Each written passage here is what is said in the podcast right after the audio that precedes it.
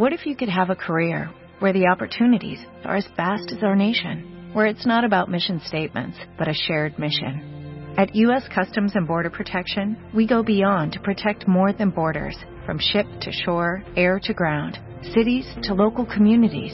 CBP agents and officers are keeping people safe. Join U.S. Customs and Border Protection and go beyond for something far greater than yourself. Learn more at cbp.gov/careers. Especial de mayo, The Love Issue. Los cinco lenguajes del amor. ¿Cuál es el tuyo? Porque el sexo casual no existe. ¿Cómo encontrar a tu perfect match? ¿Cómo soltar a tu maldito ex? Lo que debes hacer para que tu relación dure. Mua Mayo, más de 170 páginas de amor, pareja, relaciones, salud emocional, neurociencias, placer, fuerza e inspiración. Una revista de Marta de Baile. Atención, atención. Este mensaje es para todos los cuentavientes que tienen madre. Porque les vamos a dar una alegría que no van a olvidar nunca. Tómale fotos a la casa de tu mamá y cuéntanos por qué se la quieres cambiar. Nosotros hacemos el resto. Extreme Makeover Home Edition. Dale click a martadebaile.com o wradio.com.mx y checa las bases. Este mes de mayo, tu mamá no se la va a acabar. Solo por W Radio. Permiso Segov. DG diagonal 0903 diagonal 15. Vamos a escucharnos. Hoy con Marta de Baile. Contamos contigo. En miércoles de Bebemundo. Enfermedades que habían sido erradicadas y volvieron por no vacunarnos. ¿Cómo son tus compañeros de trabajo? Hoy Mónica Flores nos habla de cómo afecta la diversidad entre tus empleados. En el Día Mundial de la Diversidad, la primera impresión dice mucho de ti. Leopi te dice cómo recuperarte después de regarla en ese primer encuentro. Esto y muchas alegrías más con Marta de Baile. Vamos a escucharnos. Contamos contigo. Comenzamos.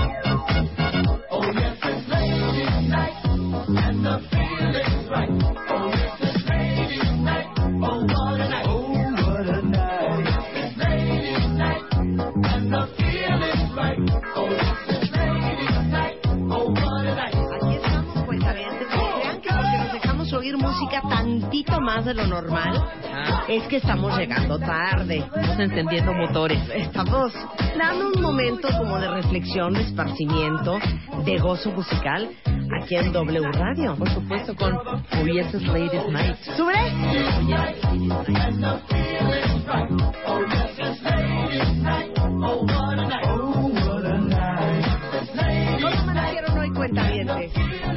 ¿Qué quieres hacer, Rebeca, para el cuentaviente consentido? Hagábamos el chin. Ayer ¿El hicimos chin? el gatito. Y ahora, gatito chin. ¿Pero cuál es el chin? Ah, lo contrario. Chin, lo Ah, contrario. ok. Así de úchale. Úchale. Úchale, me subí. O gatito úchale. Gatito úchale. Gatito úchale. barbaridad.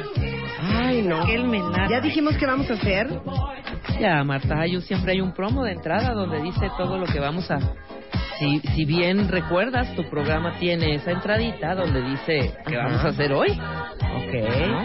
Y aparte Siempre. vamos a hablar de las vacunas de los niños, ¿eh?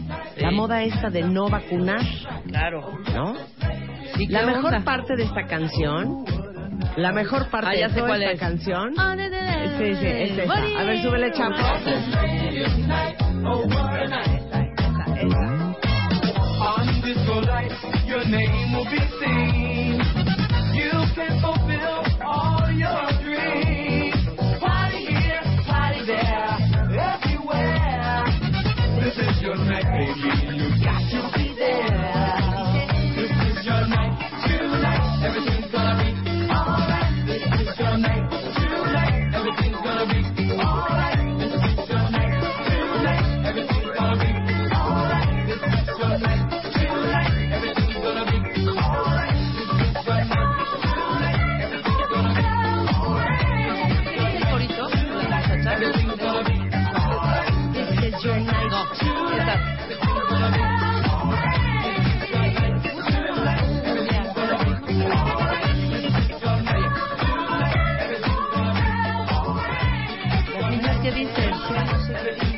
Oye? No, no, no se entiende. A ver. A ver, ponle esa patecita. Oh, yeah, oh, what a night. Ay, ¿qué onda con mi voz? Oye, oh, eso no dicen ellas. Eso no es que dicen no creo que las no creo que las lo pongan en lyrics y eso Sí, los no. coros. Claro, cero. Pero tú debes de decir. No, pues no sé. Oigan, déjenme decirles que hay más de 2.000 memes que hemos recibido en martadebaile.com para ver de quién va a ser la camioneta Town and Country 2015 Hijo, que les vamos a regalar este mayo, Día de las Madres. Déjenme decirles que si ustedes entran a martadebaile.com diagonal muadre, ahí van a encontrar dónde pueden subir su meme inspirado en una frase de su mamá. Y aparte, como yo sé que muchísimos de ustedes son súper uber creativos, hagan un meme creativo, chistoso, muy bien hecho, inspirado en una frase que diga su mamá o típica de una mamá o de su mamá y súbanlo. Porque el lunes me voy a sentar toda la tarde con varias personas del equipo a ver meme por meme. Y el mejor meme se va a llevar una camioneta.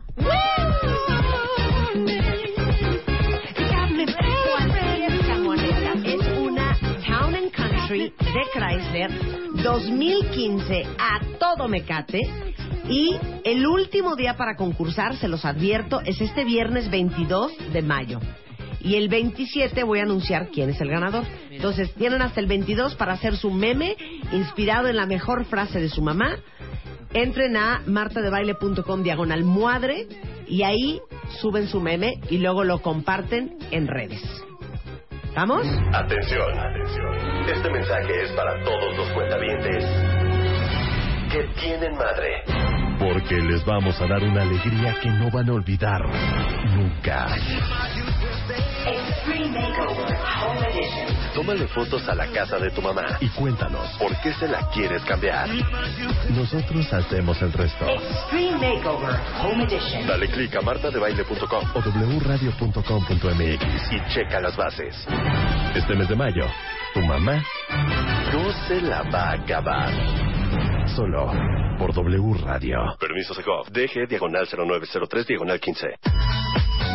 Oigan, qué monos. Mira, Diana, ya todo el mundo me está mandando sus bordados en punto de cruz, sus bordados. Mira, Made by Me en punto de cruz, un, un bordado impresionante de Pilar Ruiz. Muy bien, Pilar. ¿Hay alguien de Este, listón que tú dices? No, es que estoy viendo, Cassandra nos mandó también cómo está bordando en punto de cruz. ¿No es lo máximo el punto de cruz? Yo bordé mucho punto de cruz embarazada de mis hijas y les Ajá. hice unas cobijas enormes. Pero ahora quiero empezar a bordar, no punto de cruz, cuentavientes. Ujú. No es, es que, a ver, les voy a explicar. En inglés, el punto de cruz se dice cross stitch. Entonces, una cosa es cross stitch y una cosa es embroidery. Ok. Bordado es una cosa Y tejido y, es te- otra. y, y- y- punto de Punto es, es otra, otra. cosa. Ya les mandé lo que quiero que me enseñen a hacer, a ver si alguien conoce a alguien. Ajá. Mira, aquí está Vane que ya dijo, está divino lo que mandaste, Marta. Eso es bordado con listón de seda. Ok, muy Necesito bien. que alguien me enseñe a hacer eso porque quiero aprender, más que nada. Oigan, tenemos a todo lo que da el Extreme Makeover Home Edition. Aparte les digo una cosa, se me hace increíble que no le digan nada a su mamá. Sí, no le digan, que sea No le digan, sorpresa. no le digan. O a su esposa. Entonces, agarren su celular y le toman fotos a la sala de su mamá, al comedor de su mamá, a la cocina de su mamá, a las recámaras del cuarto de la casa de su mamá y a los baños. A la mamá que habita en esta Entren casa. a martadebaile.com o a wradio.com.mx a cualquiera de los dos sitios. Entonces ahí van a subir las fotos y nos van a decir por qué creen que su mamá merece que le remodelemos la casa. ¿Ok? Hagan eso. No le digan nada a su mamá. Nosotros, bueno, ustedes tienen hasta el día primero de junio para subir las fotos de casa de su mamá. Y vamos a anunciar el 9 de junio cuál es la mejor historia y las fotos que todo el equipo de diseñadores de interiores, todo el equipo de mercadotecnia y todos los proveedores que van a trabajar con nosotros para remodelar esta casa, creemos que es la casa que podemos cambiar de la mejor manera posible. Y el 7 de agosto les vamos a entregar a su mamá su casa totalmente remodelada. Bien. Y es desde la pintura, los muebles, muebles nuevos, eh, sala nueva, comedor nuevo, recámaras nuevas, los muebles de baño nuevos, vamos a rehacer todos los baños, la cocina va a ser nueva, vamos a rehacer todos los pisos nuevos de la casa, vamos a poner cortinas o persianas, refri nuevo, lavadora nueva, eh, televisión nueva, toda la decoración, las lámparas, el cenicero, todo. Ujú. Entonces está bien padre que no le digan nada a su mamá, que se inscriban y en una de esas, el día 7, que es? Este 9 de junio que aviso yo al ganador, el 12 tienen que venir a cabina, el 11 le dicen a su mamá, oye ma, mañana me puedes acompañar a una junta. Entonces la traen aquí a W Radio, cuando lleguen a W le dicen, ma, es que te traje porque quiero que Marta te entreviste porque está hablando, entrevistando a madres extraordinarias. Entonces ya la traemos al programa y entonces la sentamos aquí en el estudio y le decimos que no, que no hay ninguna entrevista de madres extraordinarias, Que ella es la ganadora. que ella es la ganadora y que le vamos a remodelar su casa. ¿No está increíble? Bueno, pues entonces háganlo. Está arriba en wradio.com.mx o en martadebaile.com. Ustedes solo tienen que tomar sus fotos y escribir la historia arriba en cualquiera de los dos sitios, ¿ok? Muy bien. Y muchas gracias, por cierto, a Scotia Bank, que es patrocinador oficial del Extreme Makeover Home Edition. Para todos los que están ahorita rentando o que mueren por comprarse una casa o que quieren pagar menos en su hipoteca, pueden ahora sí que rehipotecar su casa. Y les tengo una muy buena noticia. Scotia Bank tiene una hipoteca que se llama 7 por 5 Y esta hipoteca tiene la tasa de interés anual verdaderamente muy, muy, muy baja, desde 7.3%, la oportunidad de liquidarlo en 5 años. Además, no tienes penalización por hacer pagos anticipados, lo cual es increíble, porque eso significa que si te entra una lanita y quieres pagar más este mes, lo puedes pagar y el banco no te va a penalizar. Eh, hagan de cuenta que si ustedes entran a scotiabank.com.mx diagonal hipotecario, ahí pueden meter de cuánto quisieran que fuera su crédito, es como una calculadora, y ahí les va a explicar exactamente de cuánto salían sus mensualidades, etcétera, etcétera.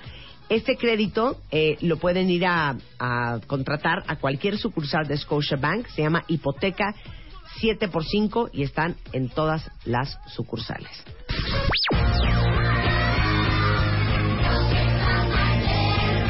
Bebemundo presenta Why don't you all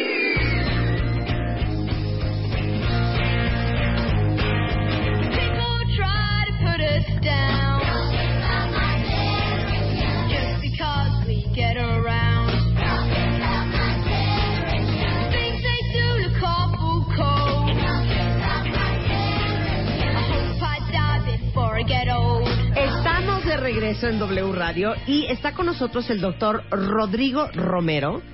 Él es secretario de la Asociación Mexicana de Vacunología, que aunque no lo crean, sí existen. Y la verdad es que ahora se ha puesto muy de moda y seguramente lo han escuchado, este cuento de no vacunar a los niños.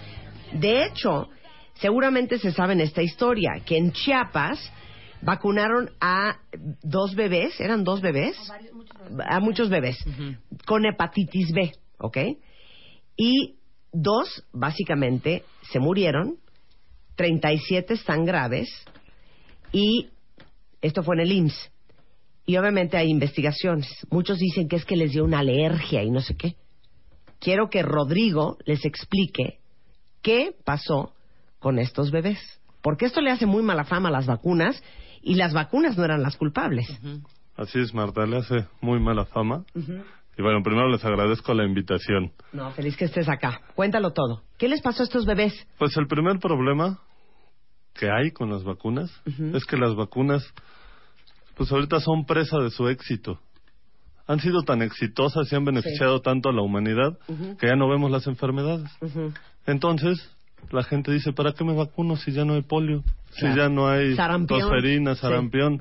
Pero tú, yo y todo, yo creo que todos los que estamos aquí tuvimos compañeros con polio Claro. con secuelas de polio. Hoy las mamás ya no ven a esos niños con polio, entonces dicen, no, ¿para qué?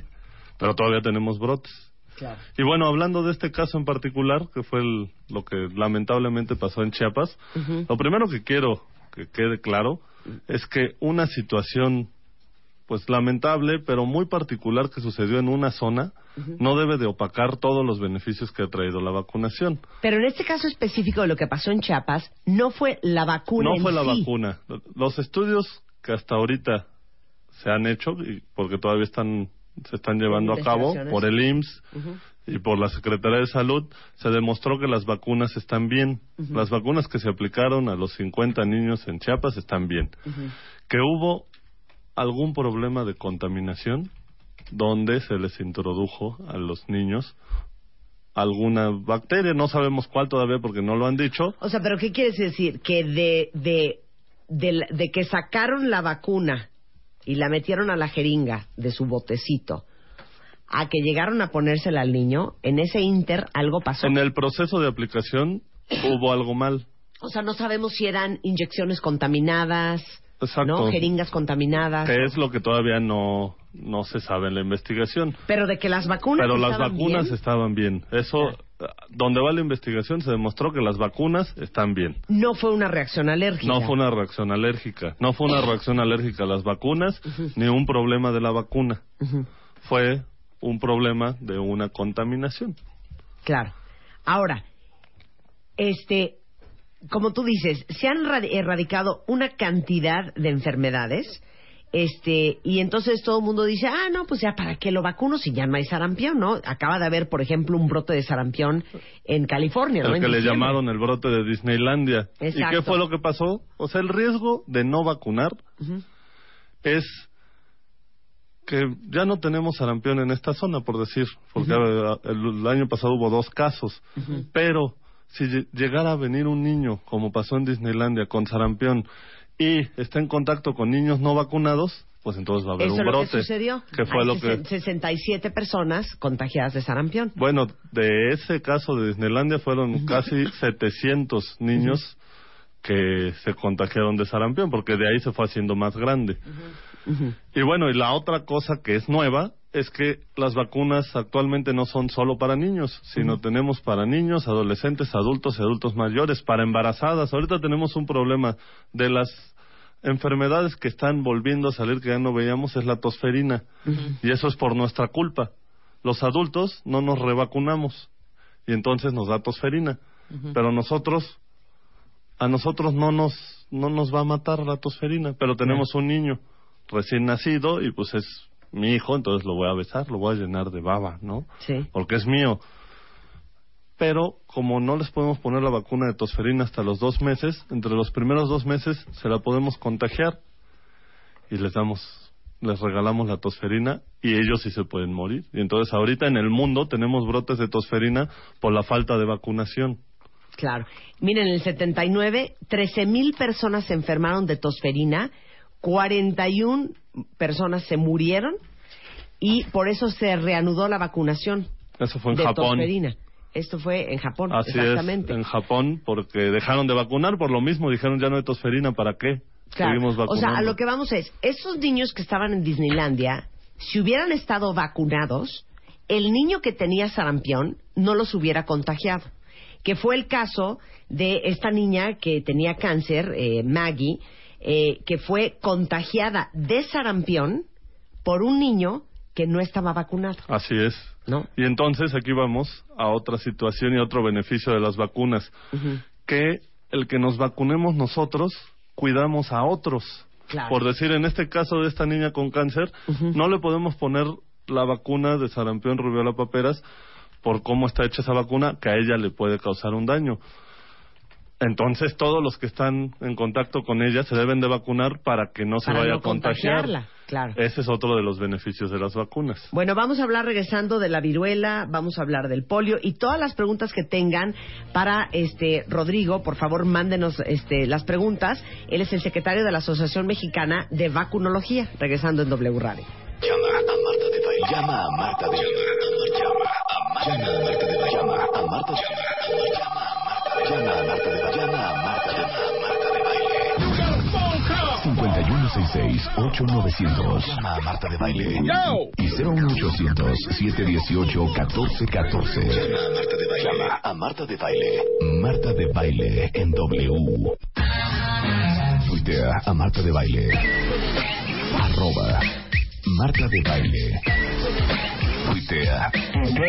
Tuitea. Arroba Marta de Baile.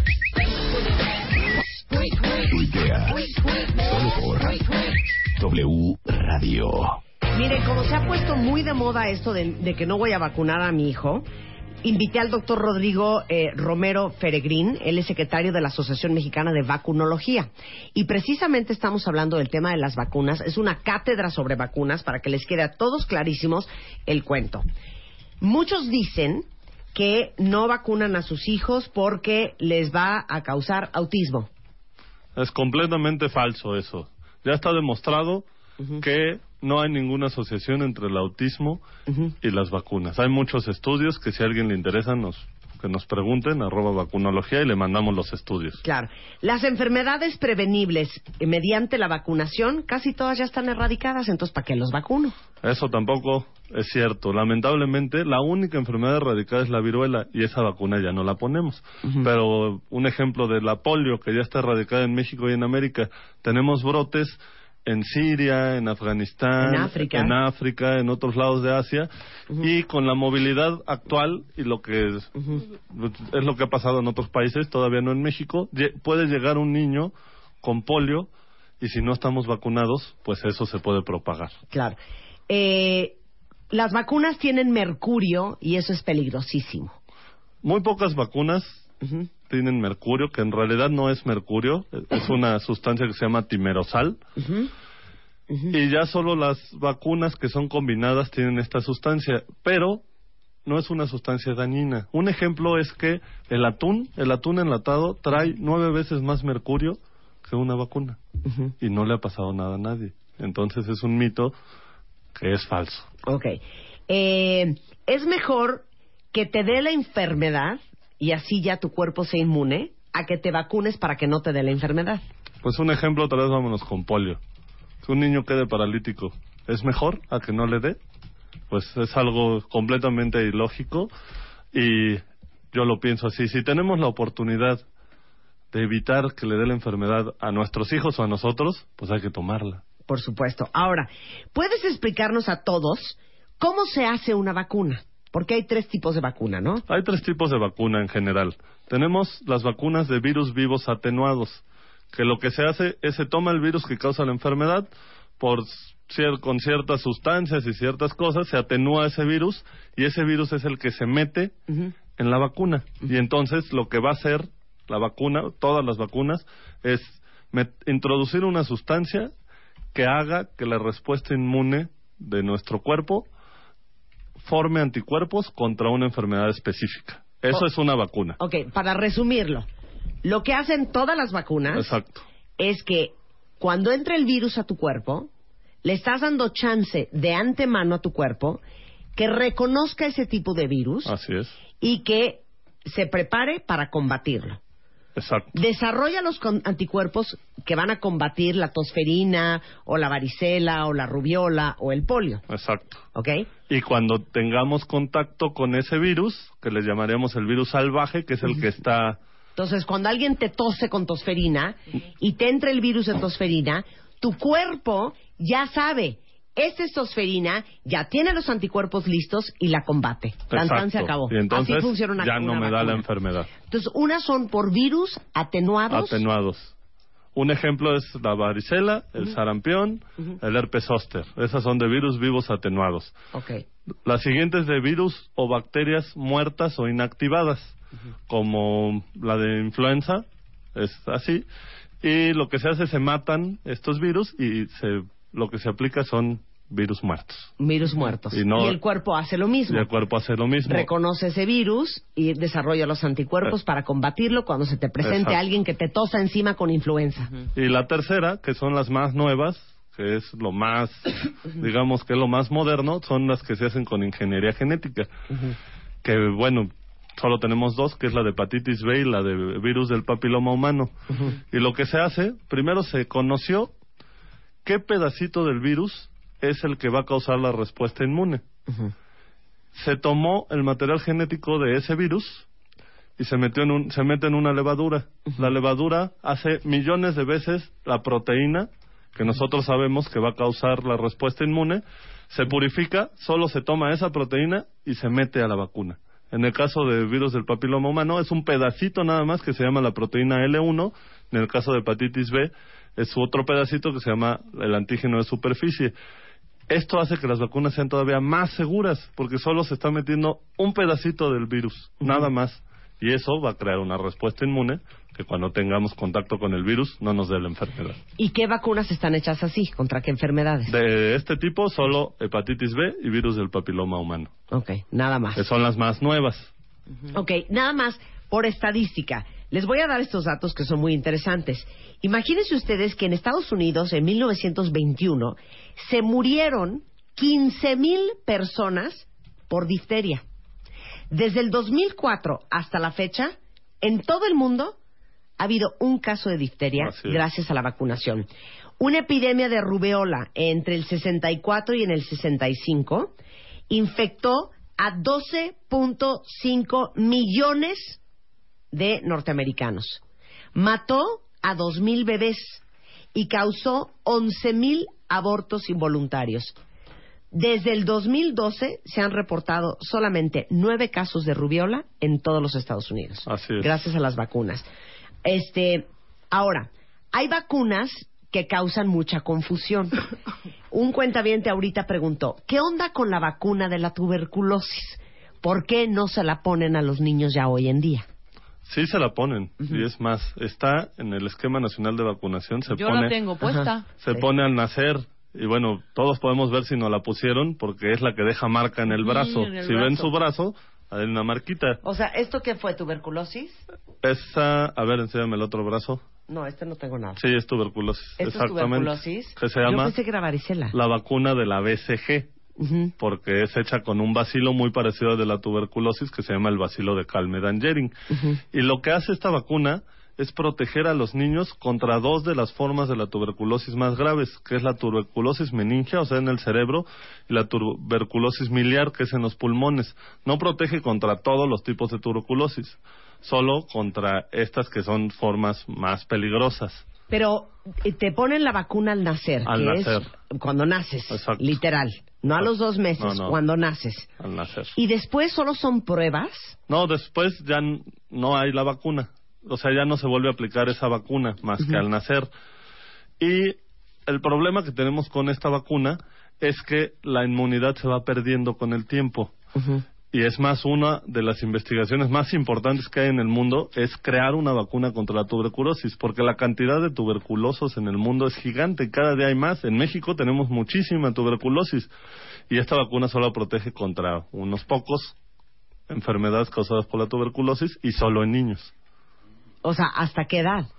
Más o menos todavía tiene protección hasta como los seis años, hasta los diez podremos decir. Pero no la vuelves a poner. No la volvemos y no a la poner. deberíamos de volver a poner. No, porque se ha demostrado que ya en adultos o en gente más grande no funciona. Bueno, les tengo dos opciones. Tenemos la cartilla nacional de vacunación ideal en Bebemundo y que de hecho es una herramienta que tú metes el nombre de tu hijo y su edad y te va a mandar recordatorios de cada cuánto le tienes que poner cada vacuna. Así es. Y de todos modos, en el sitio de vedchica.org.mx.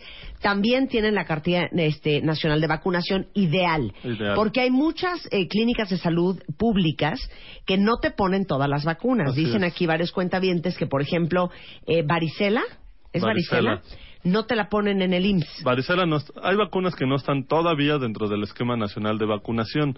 Se han ido han ido aumentando el número de vacunas dentro del esquema. Hay que puntualizar que el esquema nacional de vacunación es de los más completos del mundo, pero hay que usarlo. No nos sirve de nada que tengamos todas las vacunas si no no las aplicamos. Pero hay vacunas que están fuera del esquema nacional de vacunación y hay que invertir en nuestra salud, es prevención. Evitar una enfermedad es algo que no tiene precio. Claro. ¿Es verdad que no se debe de vacunar a un niño que trae gripa o tos? No es cierto. Se puede vacunar a un niño que trae gripa, tos o diarrea. La- lo único por lo que no lo debemos de vacunar en un caso de un niño enfermo es que tenga más de 38 grados centígrados de temperatura. Y hay que esperar a que se le baje y se la podemos aplicar. Ok. Pregunta. Cintia dice, si no se aplican las vacunas en- a su tiempo, ¿pueden aplicarse después, digamos, en un niño que ya tiene nueve años? Sí. ¿Cómo sabes si le vas a poner tosferina, si le vas a poner la triple, si le vas a poner eh, tuberculosis, si le hace- pones polio, ya no le pones polio? Que nos manden su cartilla de vacunación de cómo está ahorita y nosotros le decimos cómo sería su esquema, porque se modificaría. Como Claro. no se puso en el tiempo adecuado, se Sí. modifica, pero sí se debe de vacunar. Nada, ahorita por Twitter mándenle a, a la Asociación Mexicana de Vacunología todas las fotos de sus cartillas de vacunación y que ellos les digan cómo se las tienen que poner ahora. El Twitter es arroba Arroba vacunología. vacunología, este, mándenselas. Si les faltan algunas, si ya, si se brincaron la de los dos años, entonces ya el niño tiene cuatro y ya no saben si ponérsela o no. Bueno, pues eh, se lo pueden consultar ustedes, Exacto. cosa que también deberían de poderle consultar a su pediatra, ¿no? También se lo pueden consultar al pediatra. Ok, dice, ¿qué pasa? Vamos a hablar un poco de adultos. ¿Qué pasa con la vacuna del papiloma humano? Tengo entendido que en Europa no la ponen y aquí en México la ponen a partir de los nueve años de edad a las mujeres. La vacuna del papiloma humano se pone en todo el mundo. Sí se está poniendo en Europa, se está poniendo en Australia, se está poniendo en China, se está poniendo en todos lados. Y se pone a partir de los nueve años a hombres y mujeres, adultos, adolescentes y niños. O sea, se puede poner a todos. Ahorita el gobierno en México la está poniendo a niñas y están empezando a poner a niños entre 9 y 12 años. Sí. Pero eso es la que tiene el gobierno. Pero nosotros la podemos adquirir en otro lado y aplicárnosla. Tú, yo, todos. No Bueno. importa la edad. Con el pe- yo a mí me la puso el pediatra de mis hijas. Exacto. ¿No? Se la puso a mis hijas y me la puso a mí. Tan tan se acabó. Y son tres dosis las que se aplican. Exacto. Ahora, muy buena pregunta que se me fue. ¿Por qué la cartilla nacional de vacunación de las instituciones de salud públicas no tiene todas las vacunas que desde su punto de vista de como vacunólogos debería de tener? De nuestro, Dime la neta. dentro, Di la neta. desde nuestro punto de vista, nos debemos de aplicar todo lo que hay en vacunas. Todo. ¿Por qué no están en el gobierno? Porque no Una, hay lana. Pues hay diferentes porqués. A ver. Ese puede ser uno. Otro porque se van dando prioridad a las enfermedades que son más peligrosas. Y entonces se van sumando las enfermedades, bueno, las vacunas que hacen más daño. Por decir, una pregunta que me podrían decir, ¿por qué ponen, ya metieron la del papiloma humano y no la de varicela? Si la de varicela tiene mucho más años, porque mata más gente El papiloma el humano papiloma que la varicela. que la o sea, la varicela. también se complica y hay muchos problemas, pero hay más muertes de mujeres por cáncer cervicuterino. Entonces ellos, como tienen presupuestos, pues medidos. medidos, Sí. van priorizando por lo que hace más bien. Por eso es bien importante que ustedes en bebemundo.com o en amb.org.mx sepan cuáles son todas las vacunas que hay. De todas las edades. De todas las edades del mundo mundial, internacional, universal. Porque a todos nos Sí. falta una vacuna. Se ah, los puedo claro. decir. No, seguramente a mí. ¿Saben cuál me pone a mí muy mal, Rodrigo? ¿Qué tal cuando te dicen, ¿cuándo fue la última vez que se vacunó de tétanos? ¡Uta! Ajá. ¿De tétanos? ¿No? O de rabia, ¿no? Claro. La de la ra- no, sí es te- tétanos sí, y tétanos. Tétanos. es cuando sales a algún rancho o algo, Sí. te la pones. Ay, es que me rastimé con un clavo y me salió sangre. Pues ahorita- ¿Cuándo fue la última vez que se puso la vacuna del tétano? No Lo recomendable es aplicarse la vacuna del tétanos cada 10 años, que viene tétanos, difteria y tosferina. Ajá. Y se pone tosferina por este problema que les decía, que estamos Para enfermando proteger a los bebés. niños que están a nuestro alrededor. Y a todas las embarazadas hay que ponerle esta vacuna. Ujú. ¿Por qué? Una, porque queremos evitar el, teota- el tétanos neonatal, porque ya saben que cuando una mujer está embarazada no sabemos cuándo van a nacer. Y pueden nacer en cualquier momento el niño y se usan utensilios que no estén desinfectados. Claro. Y entonces así se puede transmitir el tétanos neonatal. Claro. Ahora, ya que ustedes conocen todas las vacunas que hay, ahí con un plumón amarillo pueden poner, ok, estas son las que sí me va a dar mi centro de salud. Exacto. Estas son, y las ponen en rosa o en rojo, las que no me va a dar. Entonces ahí hay que ir a un pediatra particular Exacto. y pedir esas vacunas. Ahora, las vacunas que te pone el tu pediatra particular o una institución privada son las mismas que te ponen en una institución pública. Las fabrican los mismos laboratorios. Claro, Hay es muy el mismo pocos, laboratorio. Hay muy pocos laboratorios que fabrican O vacunas sea, en no el es mundo. una vacuna similar. No es una Claro, vacuna no. similar. Sí. Son los mismos laboratorios que fabrican todas las vacunas. ¿Por qué? Porque es muy difícil hacer vacunas y es muy difícil cumplir todos los pues los permisos para hacer vacunas. Claro. Entonces hay muy poquitos. hay muy poca muy pocas compañías que hacen las vacunas entonces tengan paz que son no no les están poniendo en su centro de salud una vacuna chafa Exacto. ni una vacuna pirata ni una vacuna hechiza ni una vacuna similar es la misma vacuna que te va a poner el pediatra pero no te van a poner no le van a dar a tus hijos gratis la misma cantidad de vacunas que trae la cartilla nacional de vacunación ideal ¿no? Exacto. estamos claros lo único que pueden ver de diferencia eh, puede ser la presentación. No puede ser presentación multidosis o monodosis, pero el inmunógeno, lo que trae la vacuna, es lo mismo. Les digo una cosa, una vacuna con que yo trabajé mucho en su momento a través de Bebemundo fue la vacuna de este Prevenar, de la vacuna del neumococo. Neumococo. Imagínense ustedes qué coraje que tu hijo, porque no está vacunado con neumococo, le vaya a dar meningitis, le vaya a dar Neumonía. este, Neumonía. neumonía o le vaya a dar una terrible infección en el oído porque no lo tienes vacunado de O que fallezca. o que se que te se muera de meningitis porque no le pusiste la vacuna del neumococo. Así es. Eso es lo que está diciendo Rodrigo.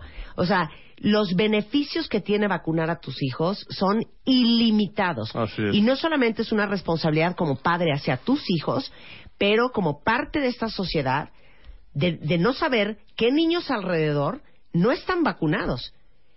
Y que porque tu hijo anda con tosferina, no le va a pasar nada porque trae la vacuna, va a contagiar a un niño que sí le va a pasar porque no está vacunado. Así es. ¿no? Entonces hace una cadenita. A ver, dice aquí Pablo, ¿qué pasa si no tengo mi cartilla o no están registradas mis vacunas y no sé ni cuáles ya tengo ni cuáles no? Lo recomendable es volverse a aplicar las vacunas. No pasa nada no pasa si te la nada. pusiste dos veces. No pasa nada. Ok, preguntan aquí eh, otra pregunta. Eh, ¿Puedes vacunarte si estás embarazada? Sí, pero no con todas las vacunas. Hay vacunas. ¿Pero para qué te vacunarías embarazada? ¿De cuál te vacunarías? Difteria, tosferina y tétanos, que es muy importante ponerse a las, a las embarazadas, e- y la del virus de influenza. La del virus de influenza es muy importante porque desde el 2009, en la pandemia de influenza, las personas que más fallecieron por influenza y se complicaron fueron las embarazadas y las personas con otras comorbilidades como obesos o con diabetes. Entonces, a partir de ahí, nos dimos cuenta que tenemos que vacunar a las embarazadas porque se nos morían. Lamentablemente se nos morían en el 2009. Y era horrible porque veías venir a una mujer embarazada con influenza y pues nos daba miedo. Claro. Esas son las dos que están indicadas. Nada más. Les digo una cosa, ahorita les podría dictar el esquema de vacunación que estoy viendo de la Asociación Mexicana de Vacunología, porque viene al nacer, a los dos meses, a los cuatro meses, a los seis meses, a los dieciocho meses, a los siete meses, a los dos años, a los cuatro a seis, de nueve a diez, de once a doce y la anual. Y entonces viene súper bien explicado con puntitos de colores. Y aparte tienen, esta gráfica ya la mandamos por Twitter, perfecto, véanla. Y luego viene el esquema de vacunación de adolescentes y adultos. ¿Cuántas dosis son? ¿Cada cuántos meses son? Este, y esto es para todos los adolescentes y para todos los adultos, y ahí viene la lista entera. Y adultos mayores. Y adultos mayores que también tienen, eh, se les vacuna de neumococo. Neumococo, influenza, la vacuna de herpes zóster, que son de la, de la más nueva que ha llegado, es la vacuna de herpes zóster, para evitar esa enfermedad, pues que es muy fea, que le llaman la culebrilla. La culebrilla. Aunque ya te haya dado, Aunque Oye, ya pero te a haya ti te dado. dio herpes zóster. a mí me dio... A mí me dio herpes Ajá, zóster. zóster, porque ¿Y Ya qué de- tal? ¿Qué tal duele? Fíjate No, que hombre. a mí no me dolió, a Rebeca le No, dolió a, mí me, mucho. no me- a mí era pic- unos piquetes horribles Ajá. en la espalda. Pero No, a porque me nos dio varicela, ¿verdad? chiquito. Porque sí nos dio, a mí me dio varicela y el virus, y a ti también, Se queda. el virus se queda. Exacto. Sí, Sí, Y- sí nos dio culebrilla, y puede a brotar de nuevo y da este herpes zóster. Y ahorita hay una vacuna para evitar eso, el herpes zóster y sobre todo las complicaciones, porque hay una complicación que es muy fea. En la zona donde salió se puede quedar el dolor, que duele se llama vida. Ah, no, la, a mí no. la neuropatía posherpética. No Se ve más en adultos mayores. Entre más grande sea, a quien le da herpes zóster, puede tener esa complicación, es más probable. Y esta vacuna evita esa complicación. Ah, bueno, pues ya los puse en contacto. Se llama la Asociación Mexicana de Vacunología. El doctor Rodrigo Romero Ferregrín es el secretario. ¿Qué estudiaste, eh? Yo estudié medicina, y luego eh, estudié otras cosas de No, no, no, no, no. A mí no me hagas así el resumen. Claramente dime qué estudiaste. Primero, acabaste la carrera de La medicina. carrera de medicina, ¿Cuántos años? pues son como ocho. Ocho años. Luego estudié una maestría en educación, luego estudié una maestría de dirección de, pre- de empresas en el IPADE y ahorita estoy por entrar a un doctorado en salud pública por todo esto. Ya ve. Ahí está. Un hombre Bien. tan preparado. Bueno, ahí están. Arroba vacunología. Atiborren el Twitter de todas las preguntas que tengan. Eh, también hay mucha información sobre las vacunas y la cartilla nacional de vacunación ideal en bebemundo.com este, y en www.amv.org.mx. Ahí encuentran todo. Pero ¿saben qué? Que no le pase nada a sus hijos. Miren, ca- Cancelado, madera, cancelado. cancelado, cancelado, por falta de información, por desidia y por no haberlos Que vacunado. no se queden con las dudas, que nos pregunten. Si tienen una duda de si se la aplico o no, pregúntenos y nosotros los canalizamos de qué es lo que se debe de hacer. Claro, aquí hay, muchos que dicen que no encuentran la vacuna de, De varicela. de varicela.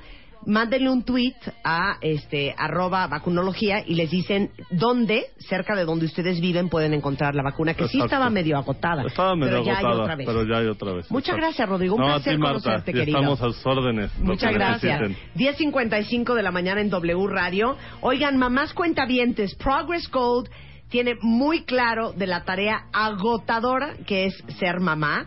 Y por eso, no se les olvide que todas ustedes que compran Progress Code, que es una gran fórmula de continuación para niños a partir del año de edad, les están vi- invitando su cafecito en Starbucks. En cualquier Walmart o en cualquier farmacia del ahorro, en la compra de su lata de 900 gramos de Progress Gold, les digo porque de repente uno compra y ni te, ni te acordabas que había una promoción. Vienen marcadas, se pueden llevar una tarjeta precargada para Starbucks, este, porque yo sé que muchas de ustedes les dan Progress Gold a sus hijos, pues aprovechen y hagan efectiva la promoción de la tarjeta precargada de Starbucks, cortesía de Progress Gold. Estamos de regreso en exactamente cinco minutos y viene Mónica Flores, que es directora general de Manpower Group Latinoamérica, que ustedes saben que es una uber reclutadora, y vamos a hablar de la importancia de las diferencias. O sea, vamos a hablar de la diversidad O sea, lo difícil laboral. de encontrar cha- chamba para ahorita, para los jóvenes. Exactamente, Para las o sea, mujeres, los para los jóvenes, los adultos adultos mayores. mayores. las personas con discapacidad, mujeres que se fueron a tener hijos y a cuidarlos y ahora quieren regresar al ámbito laboral. Exacto. Bueno, ¿qué onda con todas esas, es- es- esas personas? ¿Cómo pueden regresar a la vida laboral? Y vamos a hablar luego más adelante con Leonel Castellanos, Leopi, de que la primera impresión no es la última. Les encantó un chavo, les encantó una chava. Y la primera vez que se conocieron, la regaron cañón. Y todo lo hicieron mal. Bueno, ¿hay chance o no hay chance? De eso vamos a hablar con Leopi más adelante en W Radio.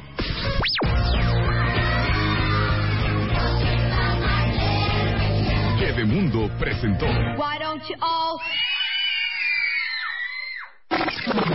Abre Twitter. Arroba Marta de Baile. Y Facebook de Baile. Oficial.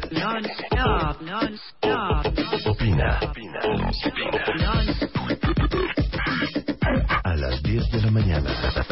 Marta de Baile. En W. Abre las redes. Non-stop. Escribe. Especial de mayo, The Love Issue. Los cinco lenguajes del amor. ¿Cuál es el tuyo? Porque el sexo casual no existe. ¿Cómo encontrar a tu perfect match? ¿Cómo soltar a tu maldito ex? Lo que debes hacer para que tu relación dure. Mua Mayo, más de 170 páginas de amor, pareja, relaciones, salud emocional, neurociencias, placer, fuerza e inspiración. Una revista de Marta de Baile. Especial de mayo, The Love Issue. Los cinco lenguajes del amor. ¿Cuál es el tuyo? Porque el sexo casual no existe. ¿Cómo encontrar a tu perfect match? ¿Cómo soltar a tu maldito ex? Lo que debes hacer para que tu relación dure. Mua Mayo, más de 170 páginas de amor, pareja, relaciones, salud emocional, neurociencias, placer, fuerza e inspiración. Una revista de Marta de Baile. One, two, two, three, four, Five, six, seven, eight, nine, nine. 96.9 FM. 10 años.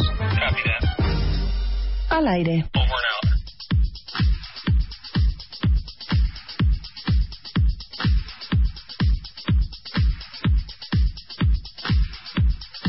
Son las 11.09 de la mañana en W Radio. Sin duda alguna, de lo más exitoso que hemos mostrado este año es un método para bajar de peso que se llama Prudoga. Y de hecho hicimos una convocatoria entre varios cuentavientes, entre cientos de cuentavientes, que pesaran más de 80 kilos, y los metimos a un reto con Prudoga. Y entre estos seis cuentavientes ganadores, han bajado ya, ¿cuánto, mi queridísima Mónica? Más o menos 120 kilos. Sí, fácil, porque ya este, han continuado su tratamiento y van súper bien. Bueno, Mónica Gutiérrez es experta, eh, es doctora, es nutrióloga, es médico internista y es experta en el método de Prudoga. Y vamos a hablar de el tema del sobrepeso. Antes que nada, quiero que me digas, Mónica, ¿por qué crees que nos es tan fácil engordar a los mexicanos? Por nuestros errores de alimentación. Hacemos, todo- dame la lista. Todo mal. todo hacemos, mal. eh, o sea, creemos que entre menos comemos, o sea, si comemos solamente una vez al día no vamos a engordar. Y eso es lo peor que podemos hacer. O luego la comida que reservamos Porque es la eso, de la noche. justamente hablamos de eso. Sí. Porque entre menos comes, más lento se hace tu metabolismo. Y se más- acumula más grasa. Porque reserva, porque dice, como esta vieja no me va a dar de comer quién sabe cuántas horas más, pues me agarro y guardo toda la re- reserva de caloría en grasa, para cualquier, en grasa este, visceral además. emergencia. Y sobre todo en la grasa de la panza. Es la malísima. Ok, dos, dejamos claro. Estoy totalmente de acuerdo contigo. En el día uno está ocupado y entretenido, pero llegas a tu casa con un hambre infernal y ahí es donde cenas. Exacto, y cenas todo lo que se te para- Todo lo pasa que no te enfrente. tragaste durante todo el día. Así es, Totalmente. tacos, pizza, torta, lo que sea, porque ya te mueres de hambre, ya se te bajó el estrés y entonces te- se te dispara el hambre. Ujú. Eh, o luego también el error más frecuente es, ah, bueno, está bien, si hago mis colaciones, pero mis colaciones son papitas, galletas, un pastelito, o, o, este, o todas nuestras celebraciones giran alrededor de comida. Claro. Ahora, te voy a decir qué pasa.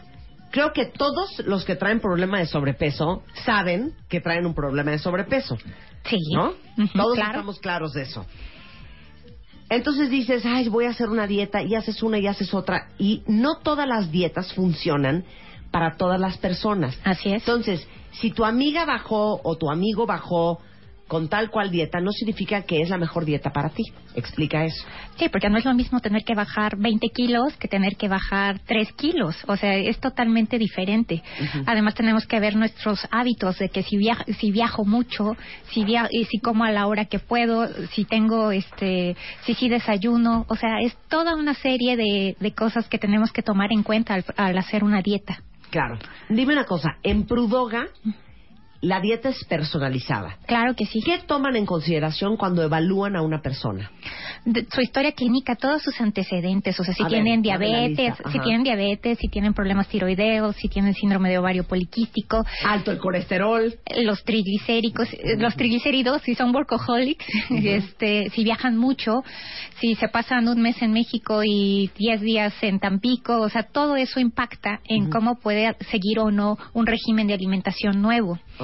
Y digo, se trata de reordenarle los hábitos, no nada más es te bajo de peso y este y, y ya después, aunque lo recuperes, no me importa. Ok, no. después de que yo ya te conté cómo vivo, cómo como, los problemas de salud que tengo o que no tengo, ¿cuál es el paso dos? El paso dos es te peso, veo exactamente cuántos kilos de grasa tengo, cuántos kilos de músculo tienes, este, tu porcentaje de grasa y te tomo medidas. Eso es para saber exactamente la cantidad de grasa visceral que tienes. Te tomo tu presión arterial, te tomo, este, te, te reviso tu corazón.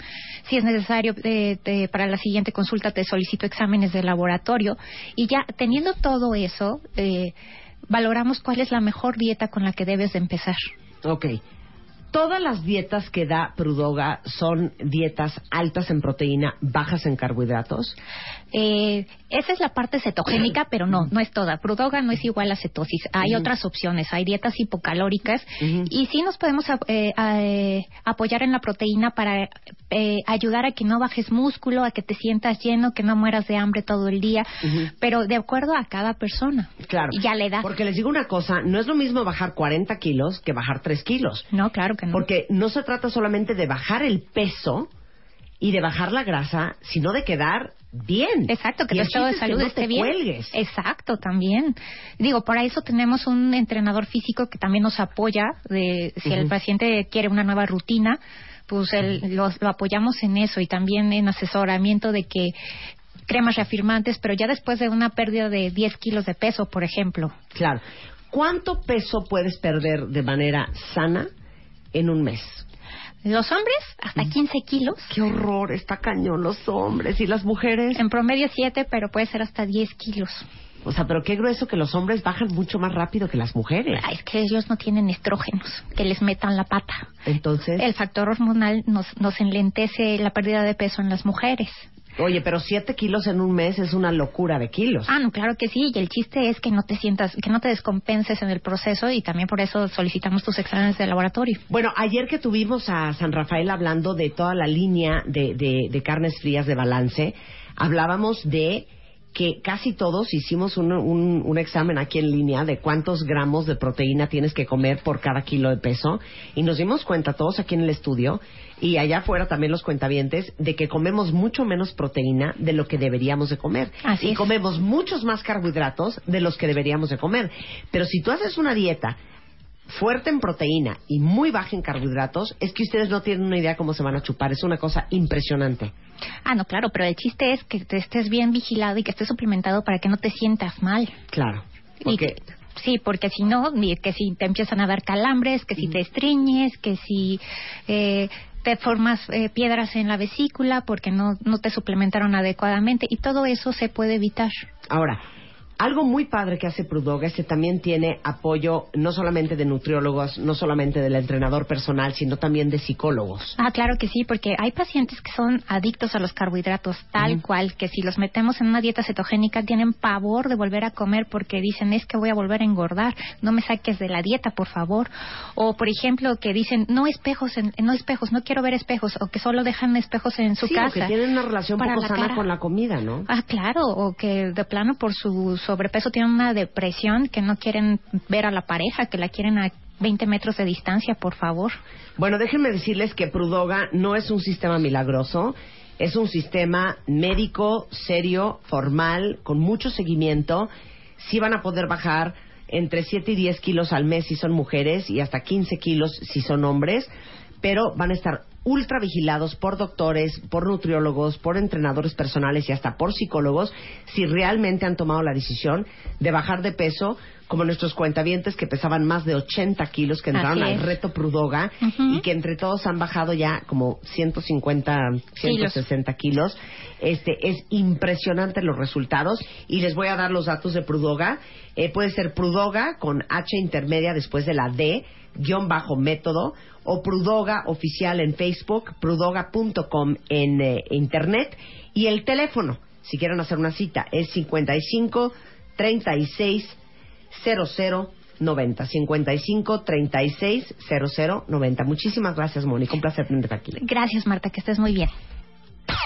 Especial de mayo, The Love Issue. Los cinco lenguajes del amor. ¿Cuál es el tuyo? Porque el sexo casual no existe.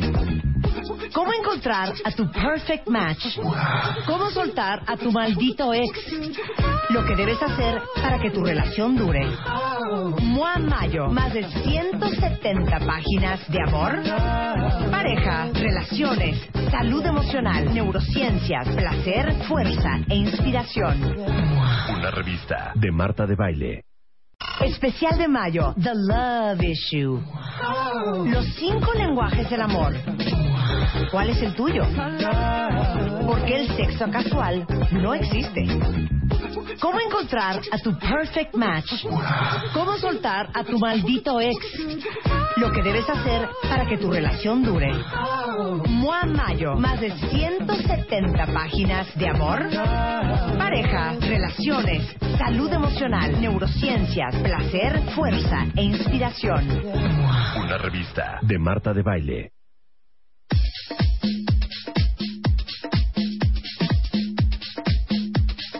11.18 en la mañana en W Radio. Mónica Flores, de nuestras invitadas favoritas, es directora general de Manpower Group Latinoamérica. Es responsable de la operación de Manpower en 18 países. Y para los que no lo saben, es una de las mujeres más poderosas en el mundo de los negocios en México. Y Manpower Group, si no lo conocen, Es la empresa líder global en temas de recursos humanos, desde reclutamiento y selección hasta transición de carrera o placement, pasando por programas de liderazgo, administración de nómina, búsqueda de ejecutivos, búsqueda de personal técnico, todo lo que tenga que ver con talento. Somos especialistas y los mejores. Ok, quítame la música porque yo me voy a aventar una conversación muy cañona con Mónica para ustedes en este momento, cuentavientes. Les quiero decir algo. Y tú me corriges si voy mal. Yo siento lo siguiente. Te preparan en, en prepa y en la universidad, ¿no? Te preparan en tu carrera para saber del tema que tú estás estudiando. Luego consigues una chamba y entras al mundo laboral. Y siento entonces, tú ya tienes, digamos que la parte académica cubierta porque ya tienes una licenciatura o tienes una maestría o tienes un doctorado o un posgrado, me da igual. Entonces, la parte académica ya está. Ahora vamos a hablar de la parte profesional. Nosotros entramos a trabajar a una empresa, a ejercer lo que sabemos hacer. Pero si no tienes un muy buen jefe, si no tienes una muy buena estructura corporativa, la verdad es que nadie te enseña y nadie te forma a convertirte en un profesional. Porque para mí, Mónica, un profesional no es el que está graduado de diseño Claro. gráfico o el que tiene una, un doctorado en economía o el que es licenciado en administración de empresas. Claro. Eso no es necesariamente ser un profesional. Ser profesional es algo que se va formando, que te- se va creando, que vas puliendo hasta convertirte en uno, Por de manera didáctica. No toda la gente que está trabajando hoy en día y que es licenciado o tiene un posgrado tiene el honor de llamarse un profesional. Totalmente de acuerdo. ¿Estás A de ver. acuer- ¿Están de acuerdo conmigo, cuentavientes? A ver, déjame separar la A ver, respuesta. a ver. En el tema académico sí tenemos un problema. Hay un estudio reciente que, si tú le preguntas a las instituciones educativas qué también están preparados sus egresados para el mundo del trabajo, el 77% te dice son los mejores. Sí. Pero si le preguntas al empleador, te dice que es como el 46%. O sea, lo o que sea, estamos... que solo el 46% de los que salen de la universidad están bien preparados para salir a chambear. Exactamente. Ok. Entonces hay, sí, una miopía de la academia o las instituciones educativas contra lo que necesita el mundo. Eso es un hecho externo al tema que vamos a tocar hoy. Hemos sobrevaluado las licenciaturas y los títulos los posgrados y nos hemos ido menos al tema de formación de práctica, de hacer lo que te toca hacer y hacerlo bien.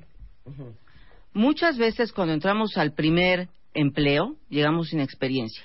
¿Qué pasa con ese licenciado que trabajó, eh, perdón, que estudió y entra al primer empleo, que nunca en las vacaciones trabajó sin hacer nada? Se la pasó haciendo nada. Entonces llega un día al trabajo sin tener la más remota idea de qué se espera de él. Y eso se convierte como en una concha, ¿no?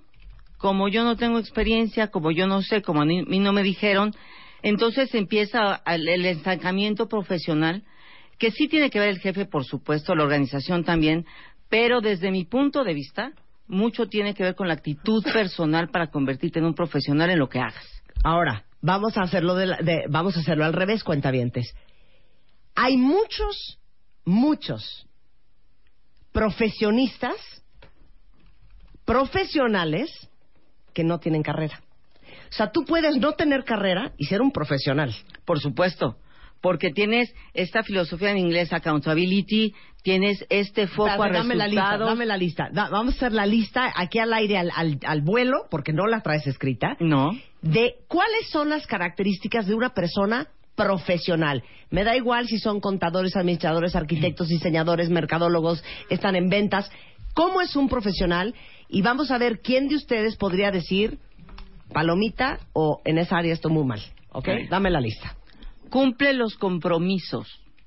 Y, y tiene que ver hasta lle- querer llevar el pastel a la fiesta, hasta cumplir en fecha, en forma, lo que me pidieron. cumplir los compromisos. ¿Quién de ustedes puede decir que lo que su jefe les pide, ustedes lo cumplen?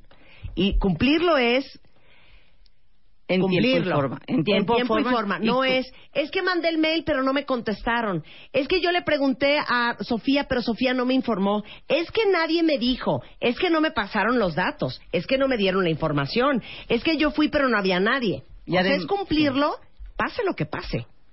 tener esta visión de dar la milla extra, ¿no? A veces me piden, quiero que lo pintes de amarillo, ¿no? Lo pinté de amarillo y pensé que ya estaba resuelto. Pues hay que echarle un poquito de ganitas y creatividad porque puedes dar un poco más. El que se queda justo en lo que le pidieron, porque así dice el formato, pues es el promedio. Para ser un profesional hay que buscar la excelencia y no conformarte con la mediocridad. Ok, dame un ejemplo de eso contundente que no sea lo pinté, píntalo de amarillo. A ver, dame un A ver, ejemplo. este, necesito que me escribas el discurso para mañana. Estoy inventando un ejemplo que se me ocurre ahorita. Pues sí, te pongo los datos que salieron ayer en, el periódico y lo que ya todo el mundo sabe. Pues investigale un poquito más. ¿Qué pasa en otros países? ¿Qué, ¿Cuál es la predicción del futuro de esa carrera o esa estadística? Eh, me quedo, a lo mejor, un ejemplo más terrenal. Mi horario es de 9 a 6 y a las seis yo dejo de contestar el teléfono. Nada más que puede ser que a las seis y cinco el cliente más importante de tu organización te esté llamando a hacerte el mejor pedido. Pero como yo a las seis acabo y puede estar sonando el teléfono o no contesto el teléfono de junto porque no es mi chamba.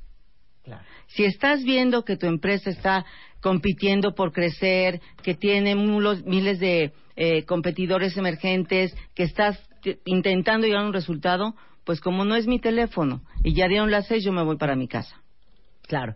Este, dice aquí Willy, yo siempre cumplo en cuanto me encomiendan algo. Yo sí cumplo con lo que se me solicita y voy más allá. Muy bien, Ariana. Pero cumplir, oigan bien, porque los seres humanos somos buenísimos para dar pretextos. Cumplir es cumplir. Cumplir es cumplir, pero además me, me, me suena un poco curioso el que diga lo que me piden. A Sí. veces tienes que cumplir aquello que no te piden, porque tu jefe ve, no ve todo. Y tú estás viendo desde tu posición cosas que él no ve, o que otras áreas no ven. Claro, Y entonces es- él te pide un discurso y entonces tú vas a decir, ok, le voy a escribir el discurso que va a dar mañana en frente de toda la, la compañía de ventas. Pero ¿saben qué?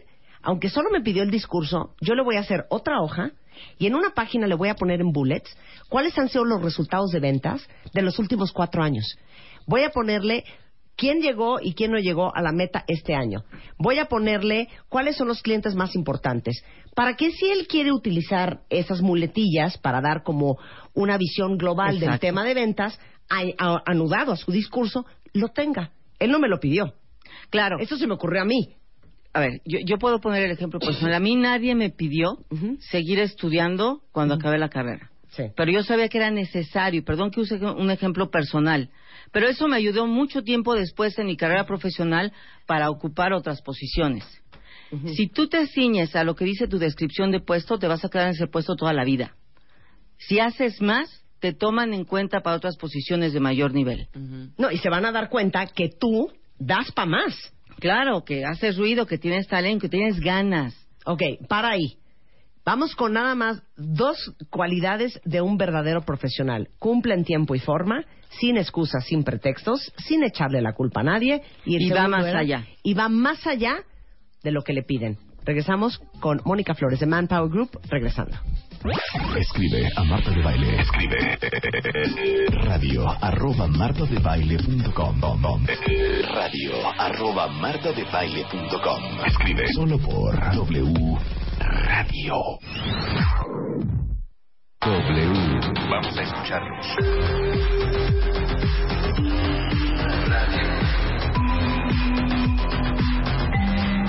W. Contamos contigo. Últimos modelos 2015. Llévate un Mercedes. Tuitea a Marta de Baile. Arroba Marta de Baile. Tuitea. Tuitea. Arroba Marta de Baile. Tuitea. Solo por W Radio.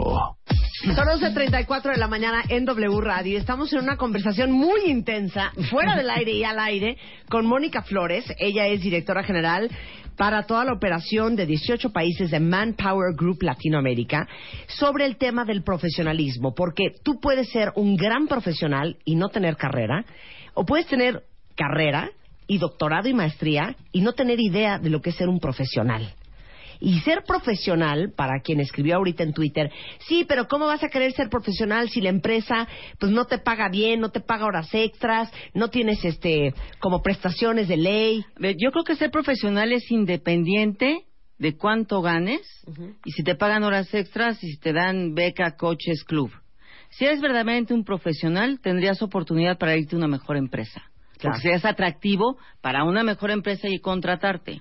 Eh, yo creo que tiene que ver también con un tema cultural. No estamos acostumbrados a que nos den todo, a que sea facilito. Entre más cerca, mejor. Con la, la ley del menor esfuerzo. Señores, ser profesional, si queremos sacar a este país adelante y nuestra vida profesional y económica adelante, hay que echarle ganas. Y hay que trabajar y hay que estudiar y a veces te vas a aguantar un sueldo que no es el que te mereces o piensas que te mereces. Pero tienes que demostrar que buscas la excelencia, tienes que demostrar que vas más allá, que te preparas constantemente y si estás seguro de estas fortalezas, búscate otro trabajo. Hay una palabra que yo quiero que Mónica le explique, que se llama accountability, que nunca he podido traducirla al español. Yo Porque- tampoco. Sí, tú tampoco. Pero tiene que ver, con eh, tener la responsabilidad sobre tus resultados. Asumir, es como Asumir. asumir tu Tu responsabilidad. responsabilidad, tomar las riendas de tu destino y de tu trabajo y de tus resultados. Estar enfocado a algo concreto, ¿no? Por ejemplo, eh, yo he visto organizaciones donde vamos a implementar el plan de bonos o de este, bonos de performance, ¿no? Ah, pues es que yo le echo muchas ganas, es que trabajo muchas horas, sí, pero ¿qué das tangible a la organización? No se premia solo el esfuerzo ni la buena voluntad. Lo que se premia es cuánto contribuyes a la competitividad de la organización. Claro. Eso es lo que hay que premiar. Pero mientras estemos pensando en que me tienen que dar, es que yo valgo más que lo que me están pagando, pues demuéstralo. Claro. Pero ahorita me imagino que ibas a ir por donde estábamos hablando en el corte comercial. Vamos a explicar un tema cultural a ver si les suena. Somos una sociedad súper paternalista y maternalista. Yo me carcajeo y les he contado este cuento 80 veces, seguramente ustedes lo han visto en la televisión, que tú ves en la tele una de estas series como de, investigación y de crímenes y, y de repente, ya saben, el, el, um, el jefe de policía se voltea y le dice, John, go get it. Punto. Eso le dice el gringo. John, go get it. John, ve por él. Punto. Sí. Aquí en México, ¿cómo sería esa, esa, esa, esa, esa instrucción? Juan, ven acá. A ver, güey. Ubicas a este güey del que estamos hablando en esta mesa. Bueno, te voy a dar su teléfono. Le hablas por teléfono. Si no te contesta, lo vas y lo buscas en su casa. Si no está en su casa, vas y lo buscas en la oficina. Espérate, aquí está la dirección de la oficina. Si no está en la oficina, entonces me hablas. Entonces ya te digo qué hacer. Pero el punto es que estamos buscando a este güey, ¿ok? Toda esta instrucción tendrías que dar. Porque la sensación del padre o de la madre es, si no le doy todas las instrucciones peladitas en la boca a mi hijito, no, No lo va a hacer bien. Entonces hay que eh, decirle el ABC de todo para que no regrese y me diga, pues le hablé por teléfono, pero no me contestó. Le dejé recado. Pero güey, le hubieras, lo hubieras ido a buscar a su casa o a su oficina. Ah, bueno, ahorita lo voy a buscar a su casa o a su oficina. ¿Ya me entendieron el tema del paternalismo? Sí, este, indudablemente lo hemos provocado los que hoy estamos quizá en puestos de liderazgo, lo ha provocado la cultura, la historia, lo que quieran. Rompamos el esquema. En Manpower Group en, en- en la región estamos hablando de un concepto que se llama ser talento atleta. Talento atleta. Talento atleta. Y está padrísimo. A ver, ¿Qué es un atleta? ¿Qué, qué, qué imagen trae? El atleta es el que tiene disciplina, el que se va a entrenar diario, el que tiene eh, velocidad, el que no se conforma, porque si hoy rompe un récord, mañana está buscando otro, el que trabaja en equipo, el que no se conforma con nada.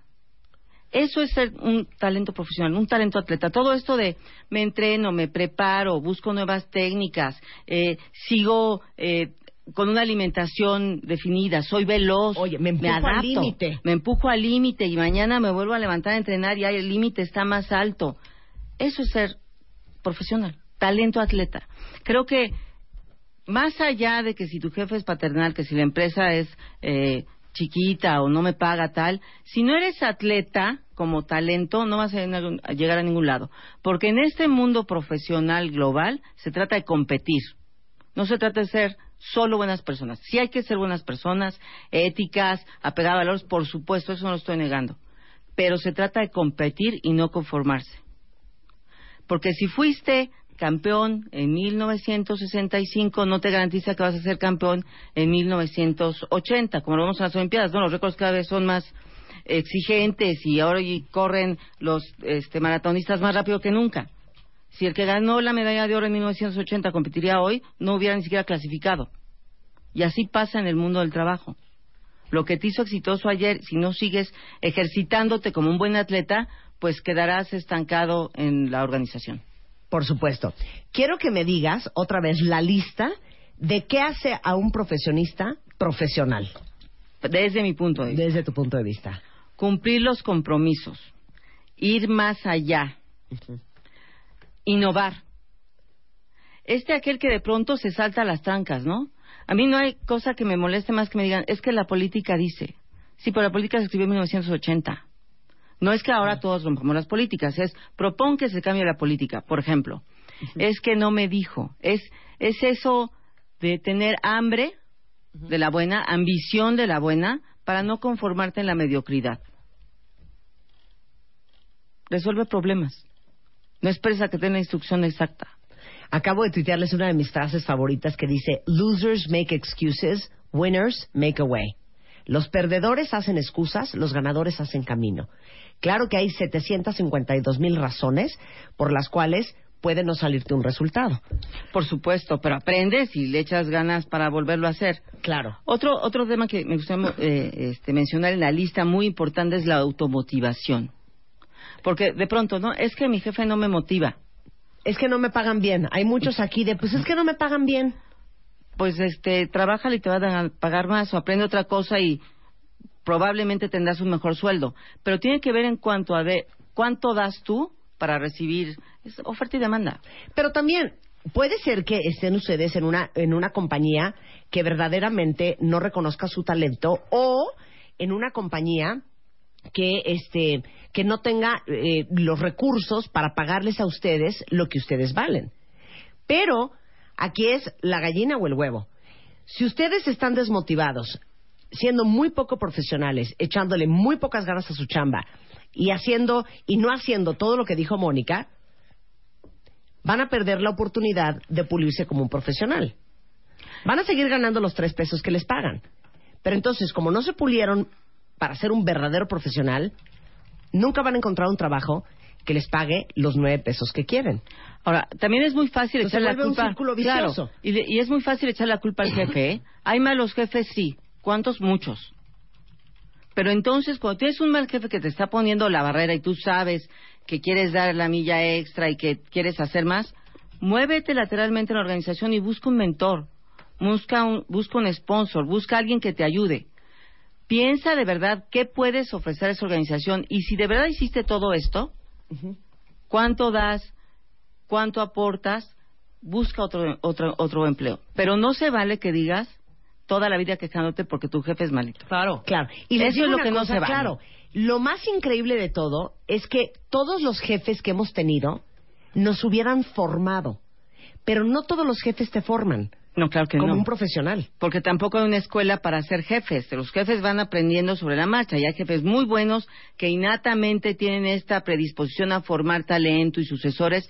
Y otros que son de la vieja escuela, el capataz, el autoritario, el que sigue la instrucción. Sí hay jefes de todo, pero no podemos decir que es culpa del jefe.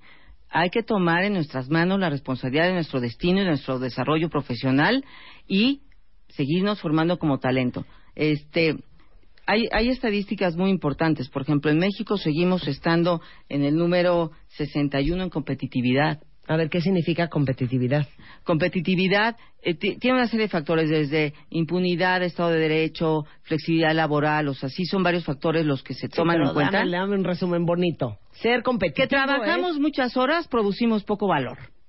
A comparación de otros países. A comparación de casi todo el mundo. O sea, eh, Pues comparándonos contra la OCDE, trabajamos casi 1.500 horas más al año. Y producimos la tercera parte que Estados Unidos en dólares Sí, por hora. totalmente. Entonces, eso no es competitividad. Eso es estar sentado y haciéndonos un poco tontos, ¿no? En las horas laborales. Perdemos mucho tiempo.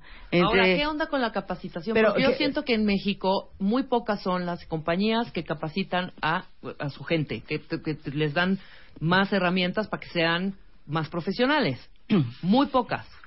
Hay pocas, eh, ojalá fueran todas, pero tampoco son la minoría, ¿eh? Eh, Cada vez hay más porque estamos un enfrentando un problema de escasez de talento a nivel mundial. Acabamos de hacer una encuesta a nivel mundial. El 38% de los empleadores que entrevistamos dijeron que tenían problemas para eh, conseguir al candidato adecuado. El promedio del continente americano es 42%. O sea, en América hay más problemas para conseguir talento profesional.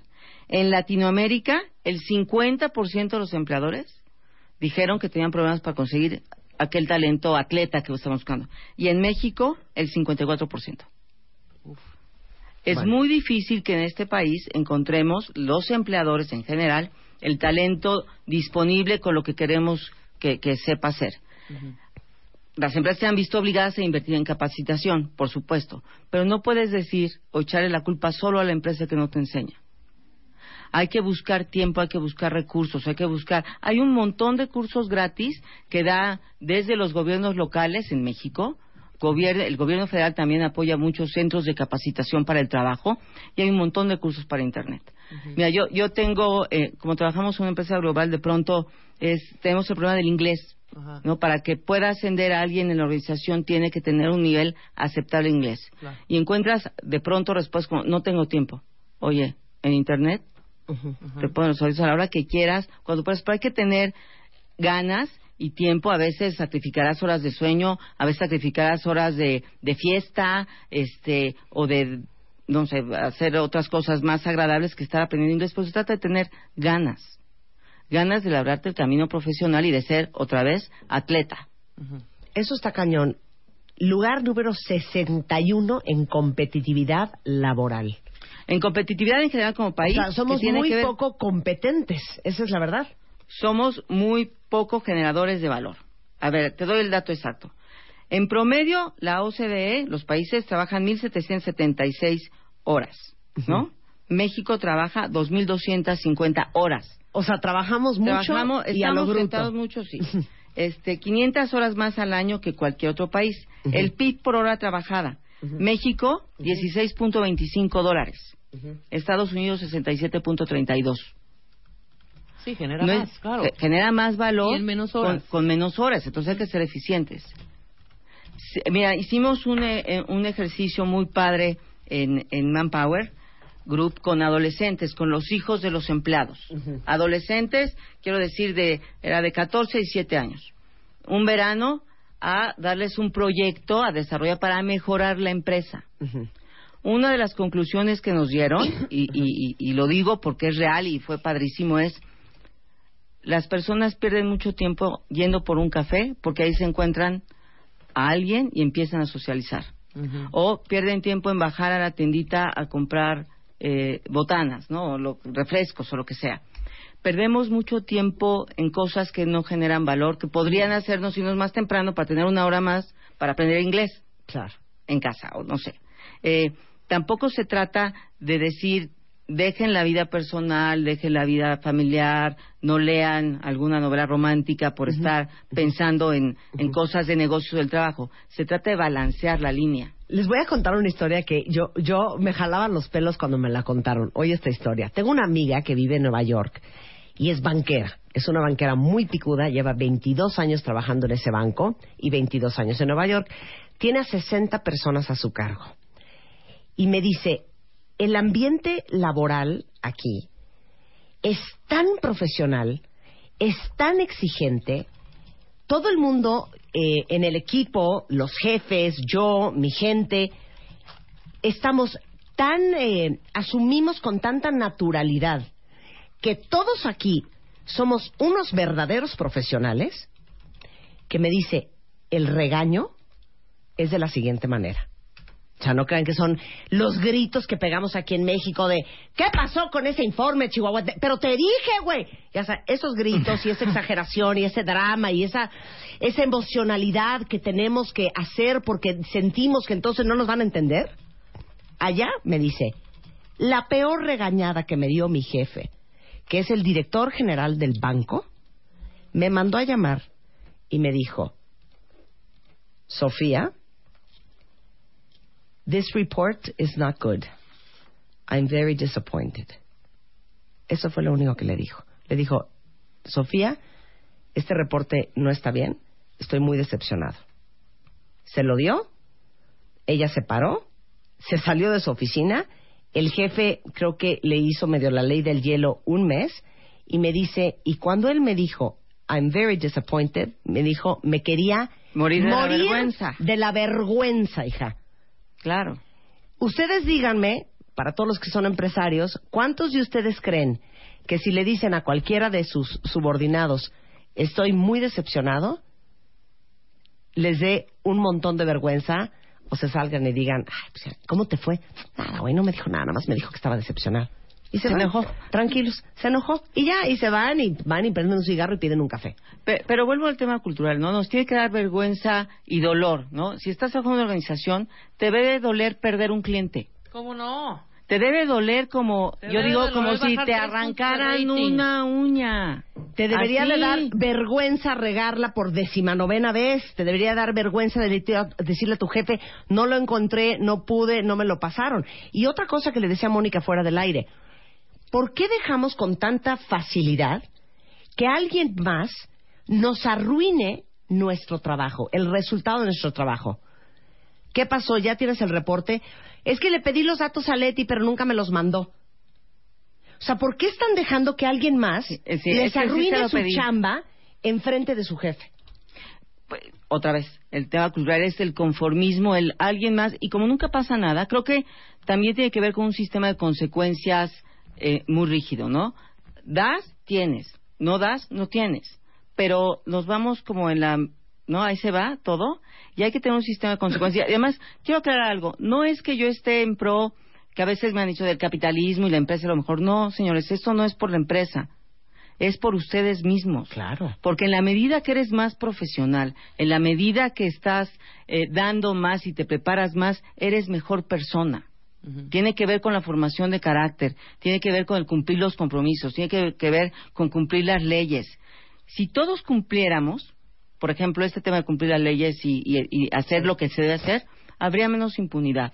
Claro. No Bueno, habría compra de piratería. Y les voy a decir una cosa, yo sé que hay muchísimos despidos absolutamente injustificados, pero ¿sabían ustedes que en Estados Unidos, si te corren, te vas con cero de liquidación? Cero. Porque en la mayoría de los casos, si te corrieron, es que no sirves. Entonces, como si no sirves, aparte te voy a pagar. Y aquí uno despide a alguien hasta porque te robó. Y ahí te estás en la Junta de Conciliación y Arbitraje, este, eh, ¿no? Y tienes una demanda de, este, de, de- de laboral y te robó. Y de todos modos hay que liquidarlo. Pues sí, sí, y, y, y en esto que, que, que yo mencionaba de, como hay un proteccionismo y un paternalismo que la Ley Federal del Trabajo a veces pudiera ser paternalista y otros despidos que tienen causa justificada, como un recorte, como un redimensionamiento de la, de la empresa que no tiene nada que ver con el desempeño, porque movieron la función a otro país. Pero al final es, eh, y en- quitando esos casos extremos, porque si no como que se desvirtúa la, la, la conversación, es tienes que ser lo mejor en lo que hagas. Y si no vas y amaneces con esa eh, mentalidad, no vamos a salir de donde estamos. Y vamos a seguir decayendo lugares en competitividad y va a seguir llegando otro competidor y te va a quitar el mercado, va a seguir bajando tu rating, vas a estar obsoleto con lo que sabes y vas a seguir quejándote. Es correcto. Bueno, déjenme decirles que mañana es el Día Internacional de la Diversidad Laboral, ¿no? Claro. Vamos a hablar de eso regresando con Mónica Flores de Manpower Group Latinoamérica. No se vayan. Abre Twitter. Arroba Marta de Baile. Y Facebook. De Baile. Oficial. Opina. A las 10 de la mañana. Marta de Baile. En W. Abre las redes. Non-stop. Non-stop. Escribe. Especial de mayo, The Love Issue. Los cinco lenguajes del amor. ¿Cuál es el tuyo? Porque el sexo casual no existe. ¿Cómo encontrar a tu perfect match? ¿Cómo soltar a tu maldito ex? Lo que debes hacer para que tu relación dure. Mua Mayo, más de 170 páginas de amor, pareja, relaciones, salud emocional, neurociencias, placer, fuerza e inspiración. Una revista de Marta de Baile. Especial de mayo, The Love Issue. Los cinco lenguajes del amor. ¿Cuál es el tuyo? Porque el sexo casual no existe. ¿Cómo encontrar a tu perfect match? ¿Cómo soltar a tu maldito ex? Lo que debes hacer para que tu relación dure. Mua Mayo, más de 170 páginas de amor, pareja, relaciones, salud emocional, neurociencias, placer, fuerza e inspiración. Una revista de Marta de Baile. ¿Cómo estás, mi queridísimo Leopi? Leopi's in the house. Leopi's in the house. ¿Dónde está la música de Leopi? Ahí Ah, está. míralo. Ok, ya les dije que les gustó la chava, que están vueltos locos por este fulano y de repente la primera vez que lo conocieron todo lo hicieron mal, todo le salió mal y pésima impresión. la primera impresión, Leopi, ¿me estás diciendo que no es la última? No tiene que ser la última. Siempre hay, siempre hay esperanza, Marta. Ok, podemos hacer un sondeo de opinión. Que nos digan los cuentavientes y ar- arroben a el efecto Leopi en Twitter y me arroban a mí. Ok. ¿Cuál fue el incidente de primera impresión que peor les ha salido en la vida? ¿Tú tienes alguno, Rebeca? Sí, muchísimos. A ver. Muchísimos. Desde el primer beso que dije, ¡güey! O sea, el primer beso de esa relación. Pésimo, salió Ajá. pésimo, pero luego ya muy bien. Hasta, el- claro, hasta una cena espantosa donde la plática no iba para ningún lado y después ya, súper bien.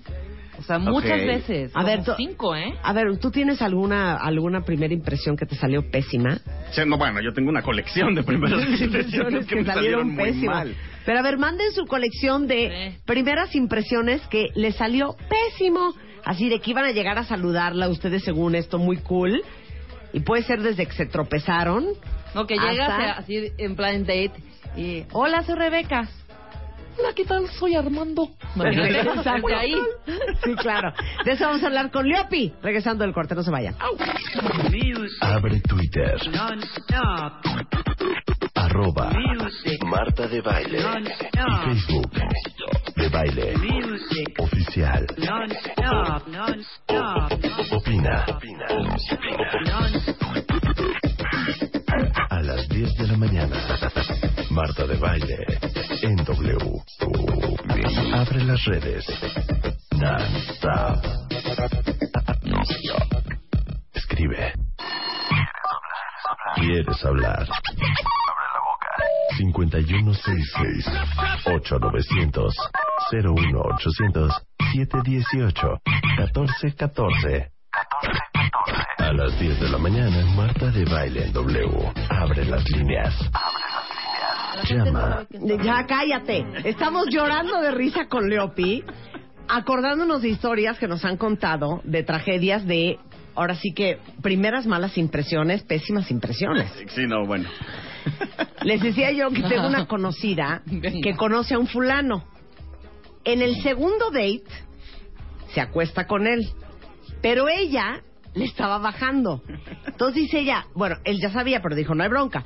Entonces, ella se quita el tampón sin que él se dé cuenta y lo pone, les estoy contando tal cual el cuento, ¿eh? y lo pone en la orilla de la cama en el suelo. Entonces ya pasa todo, se quedó dormida y se despierta a las 5 de la mañana y lo primero que se acuerda es el tampón lo dejé en el suelo.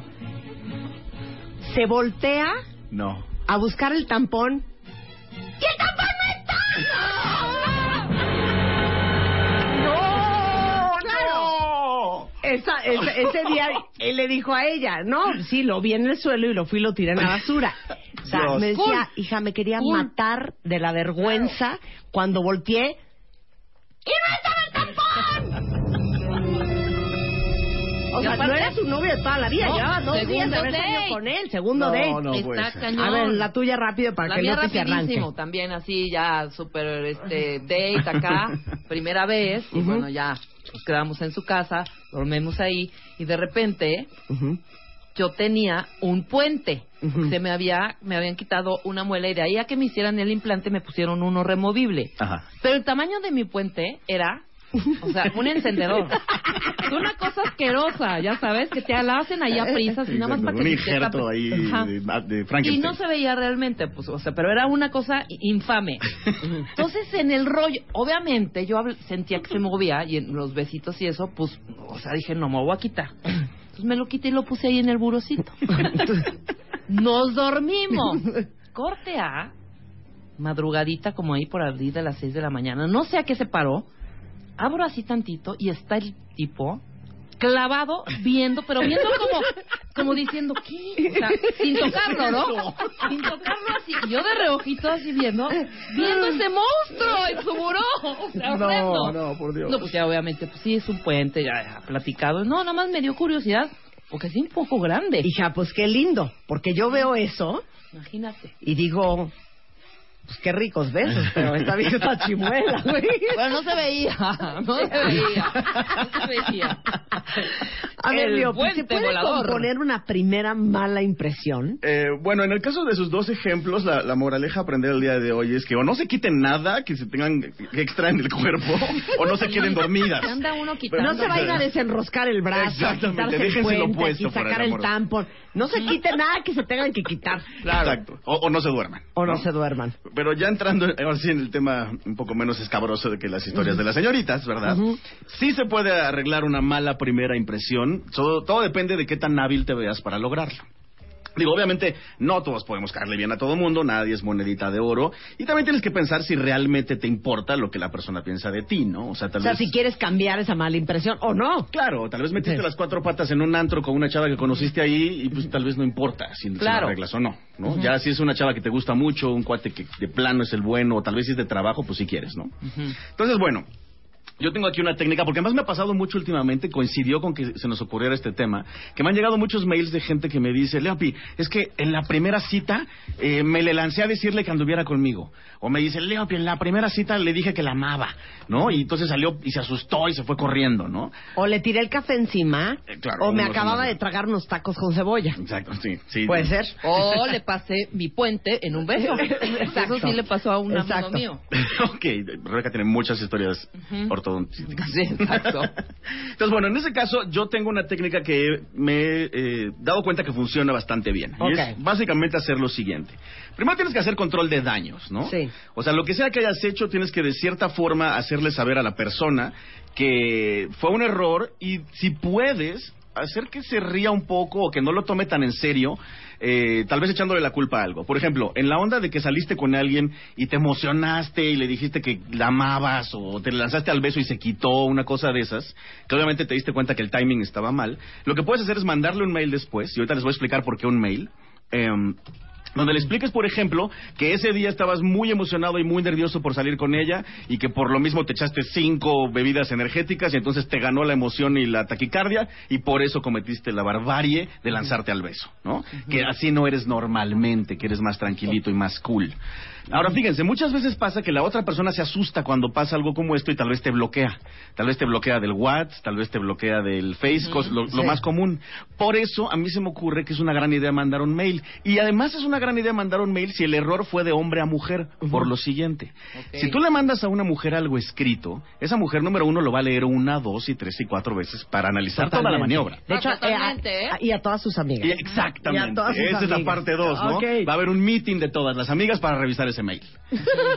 Entonces, si ese mail está bien diseñado y en ese mail le explicas que, que sí, que te ganó el Red Bull o que ese día no te tomaste tu Ritalin o que algo pasó, que sea una excusa graciosa, donde le eches la culpa a algo y por qué fuiste tan intenso, es probable que ya se le baje el mal, el mal genio. Lo siguiente que tienes que hacer es, de cierta forma, hacerle eh, disculparte, ¿no? O sea, que sí sienta que estás validando que metiste la pata. Sí. ¿no? Esto una vez más si eres eh, hombre a mujer, porque las mujeres se lo toman un poco más a pecho, nosotros somos un poco más light en ese sentido. Y ya la parte final de esta maniobra, eh, así ya muy resumida, y ahorita la vemos a fondo, es hacer que la persona cambie otra vez a un lugar positivo donde quiera darte una segunda oportunidad. Como por ejemplo, Tal vez la primera cita te pasa que le echaste el café encima, ¿no? Entonces ya le dices, perdón, estaba muy nervioso y ese día me tomé mi pastilla y me puse hyper y salió todo mal. Entonces te propongo que para eh, resarcirte el daño causado y lo que le vas a proponer, ahora sí, por primera vez en tu vida le vas a echar ganas a pensarlo bien. Y el pensarlo bien podría implicar que seas un poco más hábil, un poco más maliciosa o malicioso. Y fíjate lo que puedes hacer. ¿Qué pasa si antes de proponerle algo te metes a su Facebook, lo estoqueas, a ver qué lugar le gusta mucho, qué, a qué cosas le ha dado like, qué música oye, qué conciertos le gustaría ir, y entonces basas tu segunda oportunidad en eso. No es lo mismo que le pidas, dame otra oportunidad de otro café, y ella piense, puta, me lo va a volver a echar encima, a que tú le digas, oye, sé que en nuestra primera cita que fue en un café te eché el café encima porque estaba nervioso, pero te propongo resarcirte el daño si me acompañas al concierto de tal, te tengo un boleto. Y tú sabes, a priori, porque lo estudiaste en Facebook, que esa banda le encanta. Claro. ¿no? Sí. Ok, me Bueno. gusta. Ahora hay una gran eh, diferencia entre pedir disculpas y azotarte y exagerar y seguirle dando vuelta al asunto. Sí, claro, claro. Tienes que ser light. ¿no? Light, Sí, o sea, light, es, es una oportunidad, así como tenías una primera impresión, ahora tienes una oportunidad de arreglar esta primera impresión. No son 18 mails, ¿no? Sí, exacto. Ni, por todas las redes sociales. Claro. Ok. Lo ideal sería que en esa oportunidad sí logres que la persona se te entienda y dos, que cambie de estado. Esto lo vimos la vez pasada que vine, ¿no? Que es que logres que se imagine cosas buenas de ti y que puedan pasar en esa segunda cita para que se le antoje, Ok. ¿ok? Estamos. Vamos con eso. Bueno, entonces vamos a lo que sigue. Eh, tú tienes que lograr que el, que el receptor cambie a este estado positivo. ¿Y cómo lo vas a hacer? Obviamente pidiendo esa segunda oportunidad. Pero no debes de bombardearlo, ¿no? O sea, sí debes de bombardearlo con las cosas buenas, pero no bombardearlo muchas veces. Es nada más una. Lo otro es que además puedes crear evidencia para demostrar que esa persona que, que conoció en esa date no eras tú. Y aquí les voy a dar una cosa que se me ocurrió buenísima que está para esto, ¿no? Supongamos que lo que sea que tú hayas hecho mal en esa cita, en el mail que le mandes disculpándote, te tomes una foto haciéndolo bien. O sea, como la amiga de Marta, ¿cómo va a ser el que pone... No, no, no, eso Tirando no- el eso no tampax- tiene solución. Tirando el tampax Sí, no, en el eso no. Eh, No, sí, sí, no. Bueno, bueno, a menos que esta chava le mandara así como de bromita, este, mira, ahora ya llevo siempre conmigo estuches, este, te- así térmicos, que no entra el aire ni el agua, ¿no? No, a lo que me refiero es, pon tú que me regreso al ejemplo de Marta de le echaste el café encima. ¿no? Claro. Entonces, ¿quieres hacer reír a la chava o al chavo para conseguir esa segunda oportunidad? Te tomas una foto sirviendo un café, luego te tomas una foto entregando el café y luego tomas una foto del café, el café impecable y le pones abajo flechitas de mira cómo no se derramó ni una gota. Ay, qué ay, sería una cosa sí, muy tiernísima, me daría Claro, mucha ternura. Exacto, y ese es justo el efecto que quieres causar. O si llegas súper tarde en Claro. el primer date, También, qué oso, ¿eh? los subsecuentes llegas Como 10 inglés. minutos antes, como inglés. Exactamente. ¿no? Ok. Claro. Y también puedes hasta burlarte una vez más de eso, ¿no? O sea, ¿qué pudieras hacer tú, tal vez en un, con un meme o tal vez con un, eh, una foto por WhatsApp o algo, donde te burles de esa puntualidad, ¿no? Por ejemplo, sí, no vas a llegar a la casa de ella seis horas antes porque va a decir que anda con el stalker. Claro. Pero tal vez le puedes mandar una foto por WhatsApp tres horas antes donde le dices, eh, mira, ya, ya hasta me bañé, dos horas antes donde ya estás arreglado, media hora antes donde ya estás en el coche, una hora antes donde vas en camino, ¿me entiendes? Que hasta diga, bueno, le está echando ganas, ¿no? Está tratando de resarcir. Claro, dice un cuentaviente aquí. Yo llevé a una chava en primer date, es que, hijo, ¿a quién se le ocurre? ¿A ver, dónde? a ver la película Ninfómana. No, bueno, Oh, ¿a ok. quién se le Por ocurre? supuesto, ella se voltea y dice, ay, no me imaginaba que estuviera así. ¿Nos salimos? Claro. Sí, no, No, terrible, manes. terrible. La siguiente, Bambi. Ajá. La siguiente, Bambi. Oiga, oigan qué interesante, se los acabo de tuitear. Harvard, la Universidad de Harvard hizo un estudio que dice que te va a tocar ocho encuentros positivos subsecuentes para cambiar la impresión negativa que tiene alguien de ti. Ok. O sea, ocho cosas positivas Sí, claro, post. para poder cambiar la primera negativa. Ajá. Ahora, yo creo que esto está. O sea, se las Azotado, compro. Está azotado. Está azotado en el sentido de, de que está contextualizado a lo siguiente. Tal vez tuviste una cita donde lo hiciste muy mal. Entonces, tal vez te tome dos, tres, cuatro, cinco, seis, siete, ocho citas de actuar normal Sí. para borrar ese error. Pero yo creo que si tú haces realmente un esfuerzo, puedes en, un, en una segunda oportunidad limpiar todo lo malo. Ahí te va esta, Leopi. A ver, a ver. Dice una cuentaviente, en una cita de amor no me depilé las piernas justamente para autocontrolarme Y de no cooperar pasión. tan rápido. Claro. Y pues ya ni modo, con todo y todo cooperamos, con todo y el peluche. es que eso es horrible. Ahí está Y una. siempre lo aplicamos, ¿eh? Claro. De no me voy a No me voy a porque, porque no, no voy a- pasar nada. Corte, ah, qué vergüenza. Pero fíjense, yo les voy a contar una que a mí me pasó una vez. Estaba yo en un antro y así a lo lejos, así del otro lado del cuarto vi una chava que como que me estaba viendo, ¿no? Entonces yo tenía eh, en la mano izquierda mi cuba y en esa misma mano mi reloj. Entonces yo estaba pensando, pues ¿cómo hago para verme cool, no? ¿Cómo hago para que desde lejos, eh, sí, ya, ya sabes a dónde voy, ¿verdad? ¿Cómo hago para que desde lejos me vea interesante? Claro. Entonces, ¿saben? Me le quedo viendo, levanto la cejita, volteo a mi mano y volteo mi reloj para verlo y me echo la cuba encima. Claro, ¿no? claro, Ay, claro. no, ya, Leopi. Muy cool. Ay, ya. Pero lo mejor, lo mejor fue que además me echo la cuba encima, además, obviamente, en sálvase a la parte, ¿no? Y entonces no me quedó más que tratar de fingir demencia, porque no supe si salir corriendo, llorar, patalear. Entonces me quedé así como, me quedé con mi misma pose de galán, ¿no? Así de que, sí, yo así veo la hora, yo siempre me echo la cuba encima. Ok, y luego, ¿cómo se practica la segunda oportunidad? Ok, ahí les va. Esto sí ya es una parte un poco más loca, pero muy cierta. Una cosa que le pasa prácticamente a todos mis clientes es que les da nervio, les, les cuesta y se les complica las citas o ligar o conquistar simplemente por falta de práctica. Yo tengo la firme creencia de que conquistar a alguien o ligarte a alguien es un músculo que se desarrolla. Entonces, ¿qué haces tú, por ejemplo, si tienes una presentación, no? Lo ideal, obviamente, sería que estudies el tema, estudies a los que van a eh, o escuchar tu presentación, lo practicas en tu casa. Si eres hábil, hasta te filmas, te miras en video y dices, ay, ¿por qué pongo esa cara? Ay, esa camisa no me va. Híjole, debería de cortarme el pelo. O sea, analizas todo. Entonces, ¿qué pasa si lle- llevaras esto a la práctica en el tema de las citas? ¿Qué pasa si antes de tener una segunda oportunidad, y bueno, obviamente lo ideal sería antes de la primera, ¿no? Pero el tema de hoy es la segunda. Antes de la segunda, número uno, analizas al receptor del mensaje. Lo que les decía, les toqueas el Facebook, le preguntas a las amistades en común o lo googleas a ver qué le gusta, qué no le gusta, cómo es, para llegar con más información. Número dos, piensas qué puedes hacer para impactarlo justo con esto. Ejemplo, si resulta que la chava que te gusta y metiste las cuatro patas en la primera cita porque la llevaste a ver la película de Ninfómana, este, lo quieres arreglar, te metes a su Facebook. Y resulta que en su Facebook te das cuenta que le ha dado like a seis grupos de salsa y que tiene dos fotos bailando. Entonces, si, si no sabes bailar, pues mala onda, ¿no? Pero si sí sabes bailar, ahí ya tienes en bandeja de plata qué podrías ofrecerle que por el- la ganancia secundaria sea más fácil que te diga que sí. Entonces, tal vez tú le dices, ¿sabes qué? Para resarcirte lo que acabo de hacer, eh, te propongo invitarte a bailar el próximo sábado a un lugar que sabes que le gusta porque además le dio like en Facebook, ¿no? Otra cosa importante también, que también esta información te la puede dar Facebook o las amigas, es saber el timing de la persona. Saber si sí está en modalidad de conocer a alguien, de conocerte a ti o si de plano vas remando contra la marea. Claro. Y también encontrar las objeciones que pudieras tener con esta chava para vacunarlas. Les voy a explicar rápido esta técnica porque es bien linda. A ver.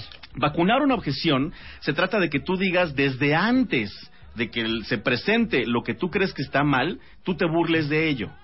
Que tú le, le presentes a la persona lo que crees que puede ser un impedimento físico. Y aquí les voy a contar una historia muy rápido.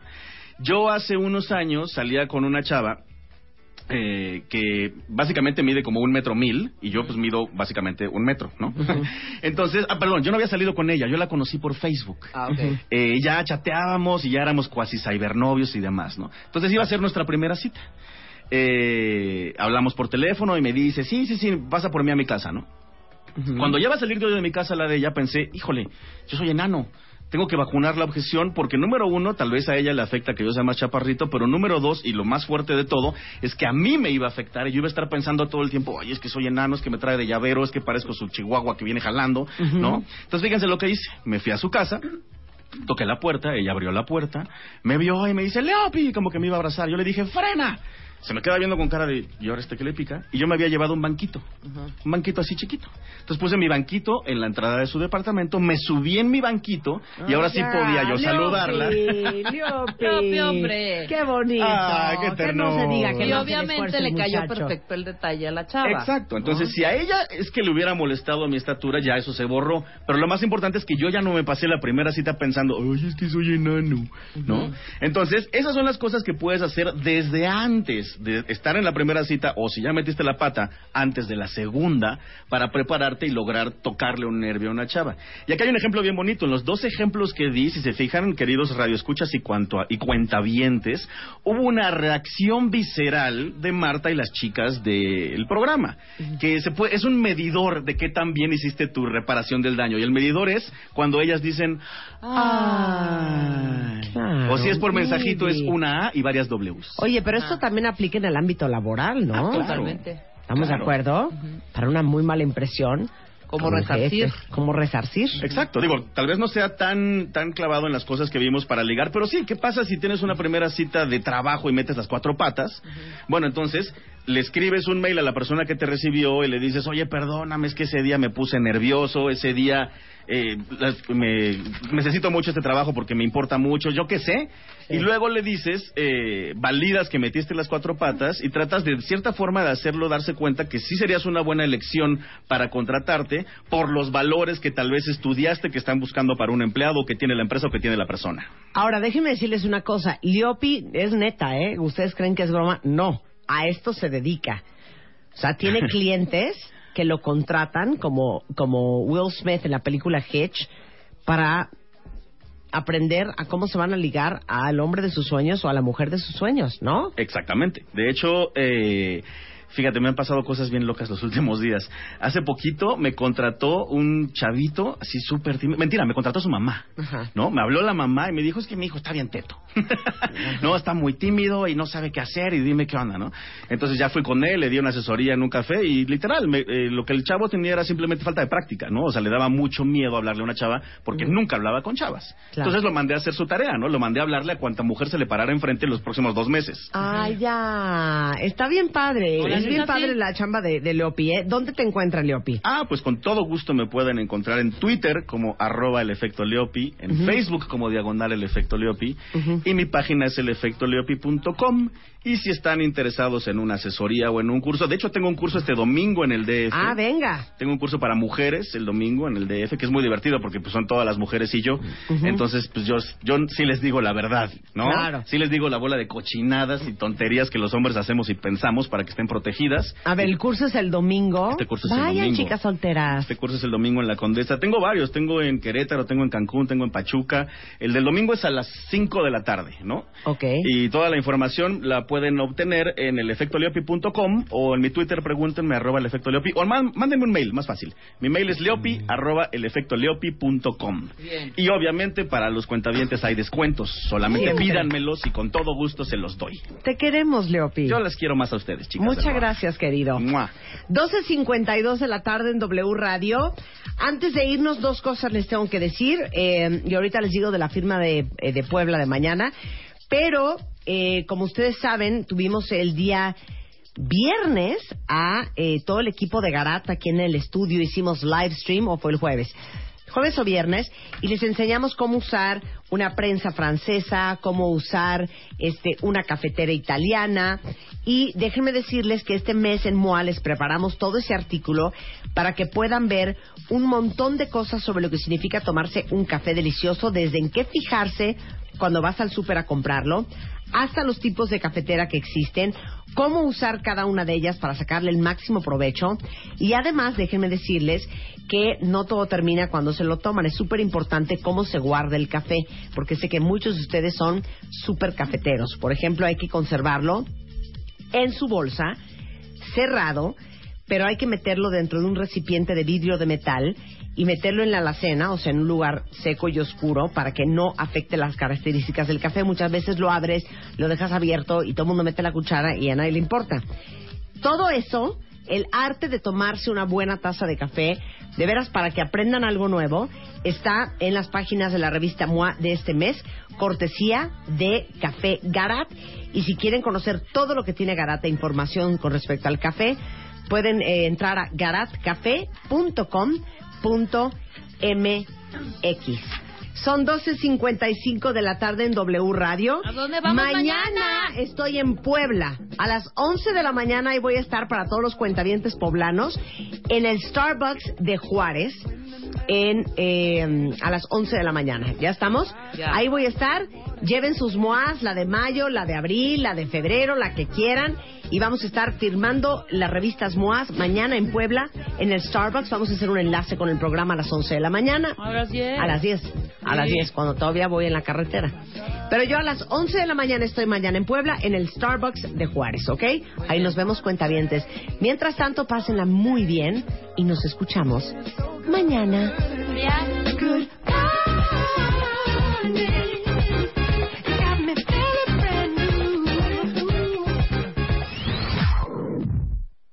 Especial de mayo, The Love Issue. Los cinco lenguajes del amor. ¿Cuál es el tuyo? Porque el sexo casual no existe. ¿Cómo encontrar a tu perfect match? ¿Cómo soltar a tu maldito ex? Lo que debes hacer para que tu relación dure. Mua Mayo, más de 170 páginas de amor, pareja, relaciones, salud emocional, neurociencias, placer, fuerza e inspiración. Una revista de Marta de Baile. Hola, buenos días, mi pana. Buenos días, bienvenido a Sherwin Williams. ¡Ey! ¿Qué onda, compadre? ¿Qué onda? Ya tengo lista la pintura que ordenaste en el ProPlus app. Con más de 6.000 representantes en nuestras tiendas listos para atenderte en tu idioma y beneficios para contratistas que encontrarás en aliadopro.com. En Sherwin Williams somos el aliado del PRO.